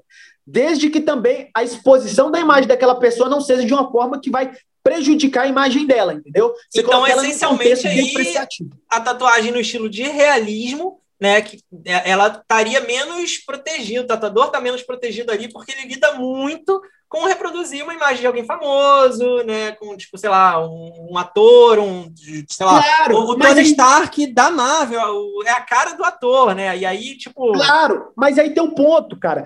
Tem um ponto de, na vida prática. Qual que é a probabilidade de um artista famoso processar você por estar com a foto dele reproduzida. É quase nula, cara. Primeiro, porque ele vai ver como uma homenagem de fato. Pois é. Sabe? Ele vai é, ficar feliz com essa reprodução, desde que não seja algo depreciativo. Uhum. Eu posso muito bem pegar a imagem de uma pessoa e colocar ela esfaqueada, ensanguentada em uma tatu. É. Olha que, que contexto é. negativo, sabe? É. Então aí a pessoa ela pode se insurgir, ela pode se opor quanto a esse uso. Uhum. Mas, no, de modo geral, não vai ter um problema. Mas eu peço também que os tatuadores cuidem desse aspecto, se reserve de Sim. se tutelar de, de reproduzir uma imagem do famoso. Foi o cliente que trouxe, coisa do cliente. Daquela com, forma com que a gente famosa. falou, o texto está aqui no, no, no, link, você pode colocar aí no seu termo de responsabilidade, tá? E, e aí, beleza, isso não é reprodução completa. Mas só, só continuando ah. aqui rapidinho, um ponto interessante: pessoas falecidas. Eu quero tatuar o Michael Jackson, eu quero tatuar o Nelson Mandela, eu quero tatuar o Muhammad Ali, aquele lutador. Se a pessoa está falecida, ela não tem mais direito de imagem, mas ela ah. tem direito à consciência ao legado que ela deixou em vida. Uhum. Portanto, aquela reprodução, de fato, não pode ir contra a imagem dela certo. de questão de honra, questão de respeitabilidade. Mas se a pessoa já está falecida, você tem uma liberdade maior de trabalhar com isso. Bacana, legal, interessante essa observação. E, aí, a gente está falando aqui da reprodução exata, né, no caso mais realista, ou até mesmo de um desenho que sei lá, eu fiz um desenho claramente da Beyoncé, como você está falando. Mas usar, então, uma foto de base, de estrutura de anatomia, para você pegar o, o, formato do rosto, o ângulo, e depois, por cima, criar um personagem que seja com as suas características de artista, né, que mude as feições daquela modelo e tudo mais, você no final você não consegue nem é, ver que era aquele, aquela pessoa originalmente, né? Você só se, se baseou numa estrutura que nem você falou de silhueta e tudo mais. Ah, Aí, isso se trata de uma inspiração legítima, percebe? Que não é uhum. bloqueado por lei, é totalmente Perfeito. permitido e viabilizado. E é, e é, ponto, e é cara... é bem, e é bem prática comum de artistas, não só de tatuagem, mas de pintura e tudo mais, você usar desses artifícios porque são é, as ferramentas, né? Você vai lá pegar. É, ninguém cria, nenhum artista, nenhum desenhista cria uma imagem completamente isolado num quarto em branco, sem ver nada, Totalmente. sem ver outra imagem. Não, cara. Você vai estudar outras, é, outras artes para pensar né, na, na maneira como você vai abordar. Você vai usar de algumas estruturas que você precisa, de repente, de composição e tudo mais. Isso faz parte. O que, eu acho que o fundamental desse papo é entender que o resultado final ele tem que ser original. Totalmente. É isso, Raul. Esse que é o ponto central. Outra situação importantíssima, cara, é animais. Tem tatuadores especialistas em tatuar animal. Eu posso reproduzir um animal de uma outra pessoa? Eu sei que você tem, sei lá, um Akita, um pug, um cachorro muito lindo. Eu vou lá tirar uma foto dele e faço a tatuagem? Uhum. Posso ou não posso? O que, que você acha? Boa pergunta, cara. Não sei. Porque assim, você não tem como identificar num animal do outro. Eles são, em teoria, mais genéricos, né? Você não tem como botar um do lado do outro. Mas então, mas aí, aí é o ponto. Aí é o ponto. Se eu vou lá e tiro foto do, da, do ah, animal. Ah, você está reproduzindo tem... aquela foto naquele ângulo, naquela luz, né? Não, sim, mas tem gente, já, já teve pessoa que me fez uma consulta jurídica para poder saber se, se animal se, se animal tem direito de imagem, Entendeu? A figura dele ele tem. Se, por exemplo, eu preciso da autorização do dono para fotografar um animal. Uhum. E olha só, vou te dizer que animal não tem qualquer direito de imagem, objeto não tem qualquer direito de imagem, é, coisas do dia a dia assim não tem direito de imagem, somente pessoas. E certo. pessoas vivas, de certo modo, certo, tá certo? certo? Ou seja, você viu uma árvore bacana, que está enfim, no quintal de outra pessoa, você pode tirar uma foto e pegar aquilo de inspiração para fazer suas tatuagens, para poder compor um desenho de uma tatuagem. Eu vi um cachorro na rua, eu posso tirar foto daquele cachorro e utilizar, porque não tem nenhum direito sendo violado ali. Percebe? É importante, porque tem gente que, tem, que confunde muito, sabe? Que não falei, ah, tem gente que acha que tem que patentear tatuagem. E outra coisa muito grave é, é pessoas achar que objetos e animais têm direito de imagem uhum. e, portanto, estão protegidos, mas não existe. É, mas olha a pegadinha sabe... também, porque se você vai, por exemplo, reproduzir um objeto, mas usando uma foto que tem uma característica artística de algum fotógrafo, aí você, na verdade, está reproduzindo a foto desse fotógrafo Totalmente. com a visão artística dele. Totalmente. Esse é o ponto, entendeu? Se você se valer de uma foto que outra pessoa criou e, e fazer algo em cima daquilo ali, você vai ter que ter autorização dela. Mas se foi você mesmo fotógrafo, não tem nenhuma vedação, não. Perfeito. Show, cara. Então eu queria arrumar agora para umas questões mais práticas aqui. A gente falou de, de todas as partes conceituais. Eu acho que ficou bem claro para quem está chegando agora leigo entender as pequenas nuances. É claro que tem muita coisa para aprofundar, mas eu queria é, ir para o caminho que é. E aí, isso aconteceu com você, tanto de um lado quanto do outro. O que fazer na prática? O tatuador que teve a arte dele copiada, como que ele pode fazer? Como que ele pode proceder? Cara, esse é um dos pontos mais importantes, porque o fato dos tatuadores não buscarem os seus direitos é porque eles não conhecem muito, já tem aquela imagem que a justiça é um lugar que demora, um lugar chato, burocrático, que não vai conseguir nada. E a gente está aqui para poder desmistificar isso de fato, sabe, Raul? E o primeiro ponto, cara, o primeiro ponto, galera, anota, registra. Sem prova, sem direito. Se você não conseguir comprovar, se você não conseguir registrar, se você não conseguir documentar de forma farta, de forma robusta, que, de, que realmente violaram seu direito autoral, copiaram sua tatuagem, utilizaram indevidamente, não te deram os créditos, se você não tiver essas provas, você não vai conseguir. Uhum. Porque para você fazer alguma pessoa tirar dinheiro do bolso para te pagar, você vai ter que convencer o juiz de uma forma muito clara. E como eu dou a sugestão para vocês? Tirar print de tudo que você tiver, de uma forma muito estratégica, de você, antes de tudo, documentar o seu processo criativo para demonstrar que de fato foi você que criou e não outra pessoa, para não acontecer igual no caso da fotógrafa, que o cara tirou a foto do quintal dele, ela ganhou um prêmio na foto e falando que é dela. Inclusive, essa fotógrafa teve a cara de pau de essa advogada, né? Teve a cara de pau de chegar pro fotógrafo e falar: tira imediatamente essa foto do seu Facebook, porque eu criei e você está se apropriando da minha obra. Nossa. Olha o ponto que está acontecendo. A frase que o pessoal fala, né? O poste mijando no cachorro, né? Acontece, senhora. Então, para você evitar isso, documente o seu processo criativo, uhum. determine. Sabe, ó, eu vou falar aqui o passo a passo de um processo, como eu instruo, como é um processo é, bem alinhado. Primeiro ponto, é as artes que você for fazer, que elas podem ser passíveis de cópia ou de apropriação indevida por outras pessoas, você vai ter que gritar para qualquer um que veja que foi você que criou aquilo. E como você faz? Documentando o seu processo criativo e registrando a data que você terminou aquele desenho e que você vai publicar, que Isso. você vai tatuar, que você vai pôr na internet. Antes dele ganhar vida na internet, você tem que ter todo esse background, todo esse processo feito antes. No mínimo, registrar... aquele e-mail enviado para si mesmo, como você falou, que vai ter a data ali para provar. E esse mínimo. lance do processo criativo é interessante porque você vai ter acesso a, de repente, é, provas de que você fez o passo a passo daquilo que o cara que copiou não vai ter. Se você tem o registro lá do rascunho, se você tem um rascunho e o cara não tem, você está mostrando que você fez a estrutura daquilo e ele não. Cara, justamente. E tudo isso datado, pessoal. Põe data em tudo, porque o cara pode muito bem, essa, vendo essa live e o, o Raul falando, falou: ah, agora eu vou fazer rascunho de tudo que eu já, que eu já copiei. Uhum. Mas ele não vai ter a data anterior. Exato. E você vai ter a data anterior. Exato. E depois o outro ponto printa tudo, printa as imagens, printa as fotos. A publicação do cara irregular, né? A prova, porque o cara pode deletar depois. Então, na hora que você vê, já tira o não, print, né? E, e, não, e é o que eu falo: não basta você tirar o print. Por quê? porque você tem que tirar o print e necessariamente você vai ter que registrar ou na blockchain do original MAI, ou ir ao cartório e pedir para fazer uma ata notarial, que é um documento que o cara do cartório vai atestar que houve aquela cópia da tatuagem. Por quê? Acontece em processo de eu tirar o print simples, o cara apagar ele falar: Eu não, não conheço isso, nunca vi isso. Aí o juiz vai falar: Cadê então a prova de que foi? Cadê o link? Você vai apresentar o link e vai falar: não existe mais nada aqui nessa postagem, a postagem foi deletada.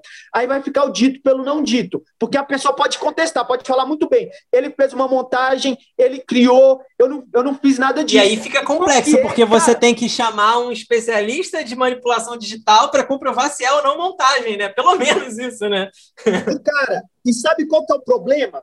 E sabe qual que é o problema? Hoje, por exemplo, você vai tatuar um cliente com uma obra feita através de um plágio, copiada.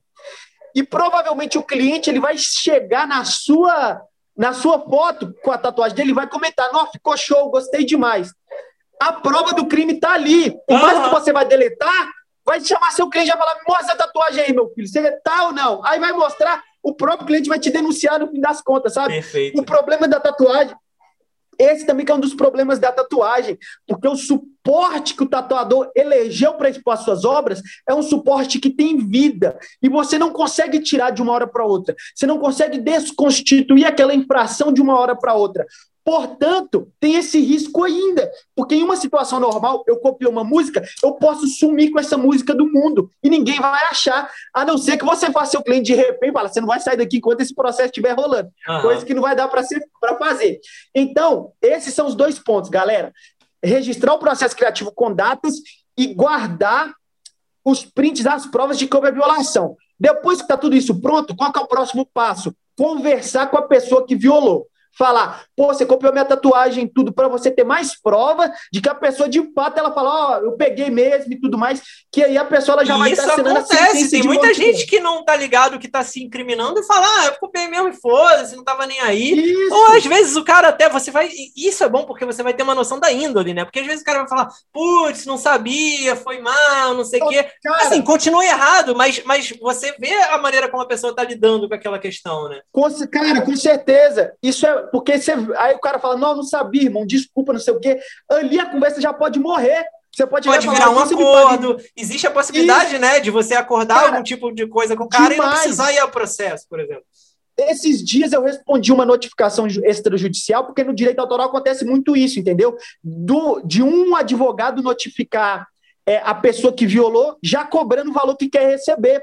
Eu atendi, foi uma menina que é social media, e ela usou a foto de um prato típico da Bahia para poder representar alguma data comemorativa no hotel que ela cuida do Instagram do hotel. Uhum. E ela simplesmente postou a foto, só que era foto de um fotógrafo. Hum. O fotógrafo, ele muito bem instruído, foi até ela e falou: Olha, eu quero que você me paga 5 mil por uso dessa foto, porque você não teve autorização. Uhum. Aí a gente fez toda a negociação, conseguimos cair para 2.500 e a situação morreu ali, entendeu? Entendi. Mas olha só, ele simplesmente, ela simplesmente postou uma foto que ele fez no Instagram do hotel, não impulsionou, não fez call to action, não, não vendeu nada, simplesmente postou. E eu falei: paga até os 5 mil, que tá barato, porque se for na justiça ele vai levar mais. Sim. E aí agora o que eu falo, Raon? Agora, a parte judicial mesmo. O que, que o tatuador tem que fazer, quem que ele tem que procurar? Primeiro ponto, você querendo proteger seus direitos, nem de advogado você precisa. Você pode simplesmente ao juizado especial que toda cidade tem, que é o famoso pequenas causas. Uhum. Você vai lá com essas provas, você vai lá com essa documentação, vai sentar na frente de um, de um funcionário, de um servidor público, vai mencionar o que aconteceu, ele vai abrir um processo para você, vai marcar uma audiência e o juiz vai decidir. Assim está resolvido. Você não precisa nem de advogado. Se a desculpa é essa, ah, eu não quero pagar isso e aquilo, nem disso você precisa. Agora, eu aconselho não aconselho, porque mexer na justiça é uma situação extremamente complexa. É, extremamente se você vai sem advogado e o cara está com um bom advogado, né? Se você vai sem advogado e o cara está com um bom advogado, você já tem uma desvantagem aí que é uma malandragem que você não vai ter, né? Totalmente. É, é, o que acontece, a gente usa muita analogia. Que eu, traba, eu trabalhei no juizado especial dois anos, fazendo processo para os outros, entendeu? Uhum. Então eu sei. É uma analogia que o pessoal fala, ah, aí vai, porque acontece muito, vai as senhorinhas lá que pediu empréstimo, é, conta que está sendo cobrada a mais, abre o processo sozinha, não tem um advogado, aí o advogado da empresa chega de helicóptero no outro dia, três advogados para poder fazer a audiência. Vai engolir a pessoa, coitada, não tem jeito, sabe? Uhum. Mas assim, você querendo, você consegue. É, depois a gente pode fazer uma live só mostrando como é um processo. Eu posso pegar, abrir a tela do computador, o que você tem que colocar, posso liberar modelos também, não tem problema, e ensinar vocês a, a se virarem, que não tem como é se portar bem, é se virar na justiça sem advogado. Mas o que, que eu aconselho? O advogado. Por quê? Porque ele vai te dar todo o apoio, ele vai te dar toda a proteção e o mais essencial, você vai tocar sua vida de tatuador. Você não vai ligar para processo, não. Ele vai tomar conta para você. No dia que acontecer alguma coisa, no dia que você precisar comparecer em algum ato, que geralmente é só um, que é o ato da audiência de conciliação, uhum. você vai e você vai abrir sua agenda ali e vai naquele dia. O resto é o advogado que vai dar conta. E quando sair a sentença, demore um, dois, três, cinco, dez anos, você vai ter a resposta positiva. E você fazendo isso, Raon, você vai estar contribuindo para o mercado da tatuagem mais justo. No momento em que você sabe de uma violação e você simplesmente fecha os olhos para isso, você está permitindo com que outras pessoas continuem com essa prática errada, continue girando essa engrenagem de copiar, de se apropriar de trabalho alheio, de simplesmente jogar todo o esforço que você teve enquanto artista na lixeira, simplesmente desprezar toda a sua história. Então, no momento que você fala, ah, é muito burocrático, é muito isso, muito aquilo, você está simplesmente dando uma carta branca para esse pessoal continuar fazendo o que está sendo feito. Perfeito. E esse é um ponto que eu acho importante levantar para finalizar, que é esse contraste de como a área da tatuagem ainda está muito atrás nessa questão da cultura do direito autoral do que outras, como ilustração, por exemplo, que tem sindicato. E eu acho que talvez até, como a gente mencionou já no vídeo, por lidar com marcas, com grandes é, man maneiras de explorar comercialmente, às vezes mais amplas do que a própria tatuagem, nessas áreas isso é grave, isso dá problema e as pessoas já estão muito atentas a isso. Na música, muito. E na Nossa, tatuagem ainda está mais ali engatinhando. A galera está começando a discutir isso. Quanto mais aplicar na prática. Então, acho que essa é a questão de conscientização e de união né, dos artistas se respeitarem em vez de quererem passar a perna no outro. Cara, né? Totalmente. Ô, Raul, e é tudo numa boa conversa, cara. Você mesmo acabou de explanar que quando um tatuador vem pedir para poder estudar em cima da sua arte, para poder, enfim, reproduzir, fazer um desenho sem ser na pele, tá liberado, chega e conversa, entende? Isso é muito bom. Tem formas de você tornar isso público? Tem. Você já viu que em muitos sites, em muitas obras, desenhos, ah, é, filmes, por exemplo, aparece aquele aviso vermelho lá no início advertência. Se você reproduzir parcialmente ou integralmente essa obra, você está violando a Lei 9610 de 98, o artigo uhum. 84 do Código Penal. Então, isso significa. E também existe um, um símbolozinho que é um C, que, tá, que é o C de copyright, que significa todos os direitos reservados. Esse é um sinal que você coloca na sua obra para mostrar. Não encosta o dedo nas minhas artes, nas minhas tatuagens, que você vai precisar da minha autorização. Perfeito? Perfeito. Existe uma licença, é, Raul, flexível, que ela se chama Creative Commons, que é dois Cs ao invés de ser só um C, são dois Cs, que você flexibiliza. Você fala: olha, eu permito você reproduzir no seu Instagram minha tatu, mas para fins comerciais você vai ter que conversar comigo.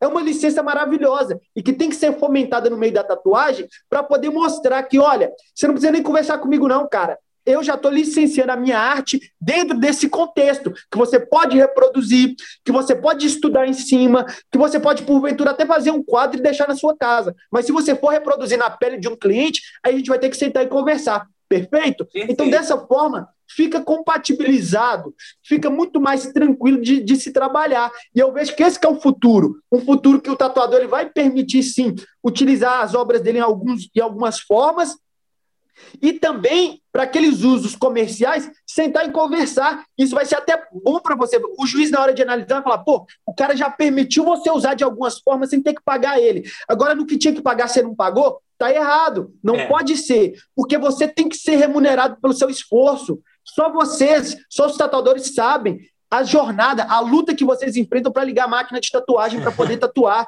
não é fácil. Com Sabe, certeza. tudo isso tem um peso, cara, tudo isso tem um valor. E, eu, e o mercado aqui para frente tem que ser onde o cliente que quer tatuar, ele vai atrás do tatuador e pede uma licença. pede uma autorização, dá uma grana para ele, porque ele merece, ele se debruçou, ele se esforçou para criar aquilo, e agora vai outro tatuador e simplesmente vai reproduzir o que já está pronto, sabe? Então, assim, eu vejo muito dessa forma. Daqui para frente, o mercado talvez possa vislumbrar essa realidade. Maravilha, cara. muito obrigado por essa aula. Queria agradecer já, de, de assim, pra, antes da gente encerrar, pela sua disponibilidade de tempo, pela sua articulação, porque você fala de uma forma que fica muito fácil de compreender para quem é mais leigo. Então, eu tenho certeza que vai ajudar muita gente que está aí no começo ou que já tem até muito tempo de carreira e nunca tinha refletido sobre isso, tá?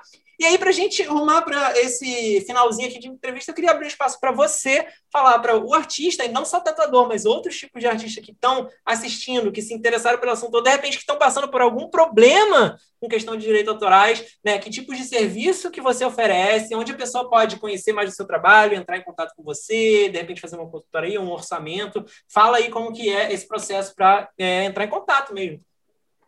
Pô, galera, fico muito feliz aí por poder falar um pouquinho desse assunto que eu tanto amo para vocês, que eu falo é com vontade mesmo, com sangue no olho, porque é um assunto instigante. E eu vou falar, tá? A gente não falou nenhum décimo do que tem para ser dito.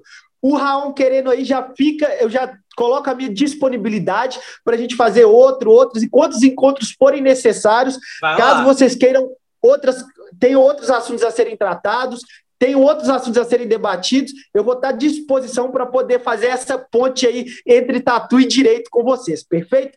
E assim, galera, quem quiser acompanhar meu trabalho, quem quiser me conhecer mais um pouco, eu tenho uma, um perfil no Instagram dedicado somente para isso, que chama arroba Direito dos Autores. Lá é o castelo, lá é o reinado do direito autoral mesmo. Lá a gente ensina tudo, entrega todo o ouro de fato. E eu também sou advogado especialista nessa área. Quem tiver passando algum problema, quiser alguma ajuda, consultoria, ou até alguma coisa mais aprofundada, manda um direct para mim, que eu sempre respondo, sempre dou a máxima atenção, tá certo? Comigo vocês podem contar 100%. Eu também tenho um curso de direito autoral que se chama Método Blindado para Tatuadores. Ele vai estar num preço super acessível e é um método completo. Você vai sair dali mais especialista que eu, talvez, em direito autoral na tatuagem, só para você ter um pouco de noção. Tem os materiais, tem os PDFs, modelo de, de licença, modelo de contrato, modelo de processo, modelo de notificação, tem tudo. É uma verdadeira faculdade do direito autoral focado 100% no tatuador. É um conteúdo inédito que eu nunca vi ninguém trabalhando. Isso é uma forma minha de retribuir o apreço, a admiração e o carinho que eu tenho por vocês, tatuadores. Porque eu sei o quanto é difícil viver de arte e principalmente essa arte que a gente carrega para sempre na nossa pele. É algo assim que de fato me emociona quando eu falo das minhas tatuagens, porque é a minha identidade, é como eu me identifico. E, a, e o tatuador que consegue expressar isso através do seu desenho na pele de um cliente, ele merece todo o prestígio e minha admiração. Maravilha, cara. Muito obrigado. Eu vou deixar todos os links, tá? O link do Instagram dele, se tiver mais algum, ele mencionou vários materiais, tudo vai estar na postagem aqui do vídeo, no, na descrição do vídeo, para você ter acesso direto. E, para encerrar, também queria aproveitar e falar que, se, caso você ainda não saiba, eu tenho um curso de desenho voltado para tatuadores com foco em criação autoral. Então, se você está começando agora, ou você até já trabalha na área ali e faz comercial, tem interesse em desenvolver habilidade técnica para criar artes próprias, autorais que expressem né, a, sua, a sua visão individual enquanto artista, então lá eu vou te passar teoria de desenho e técnicas através de exercícios práticos né, que você vai ter que desenvolver ali para, aos poucos, desenvolver a habilidade de criar as suas próprias artes, para não cair aí nesses riscos que a gente está falando. Não, então, é justamente. Isso com essa live aqui, pessoal, nós podemos perceber que você tem uma arte autoral, não que o comercial seja errado, muito pelo contrário, mas uma arte autoral só facilita a sua vida dentro do meio do, do direito autoral. Portanto, você tendo ferramentas, você evoluir nesse lado artístico autoral seu, você só tende a ganhar. E para ter um trabalho reconhecido, duradouro daqui para frente, eu vejo que esse que é o caminho mesmo, viu? Então, oportunidade maravilhosa aí para todo mundo. Perfeito. Então é isso. O link também vai estar aqui na descrição do vídeo. Cara, Gabriel, obrigado aí. Foi um prazerzão. Tamo e a gente junto, volta irmão. com certeza para fazer outras. Valeu? Valeu, tamo junto. Um abraço. Falou. Deixa eu, deixa eu pausar.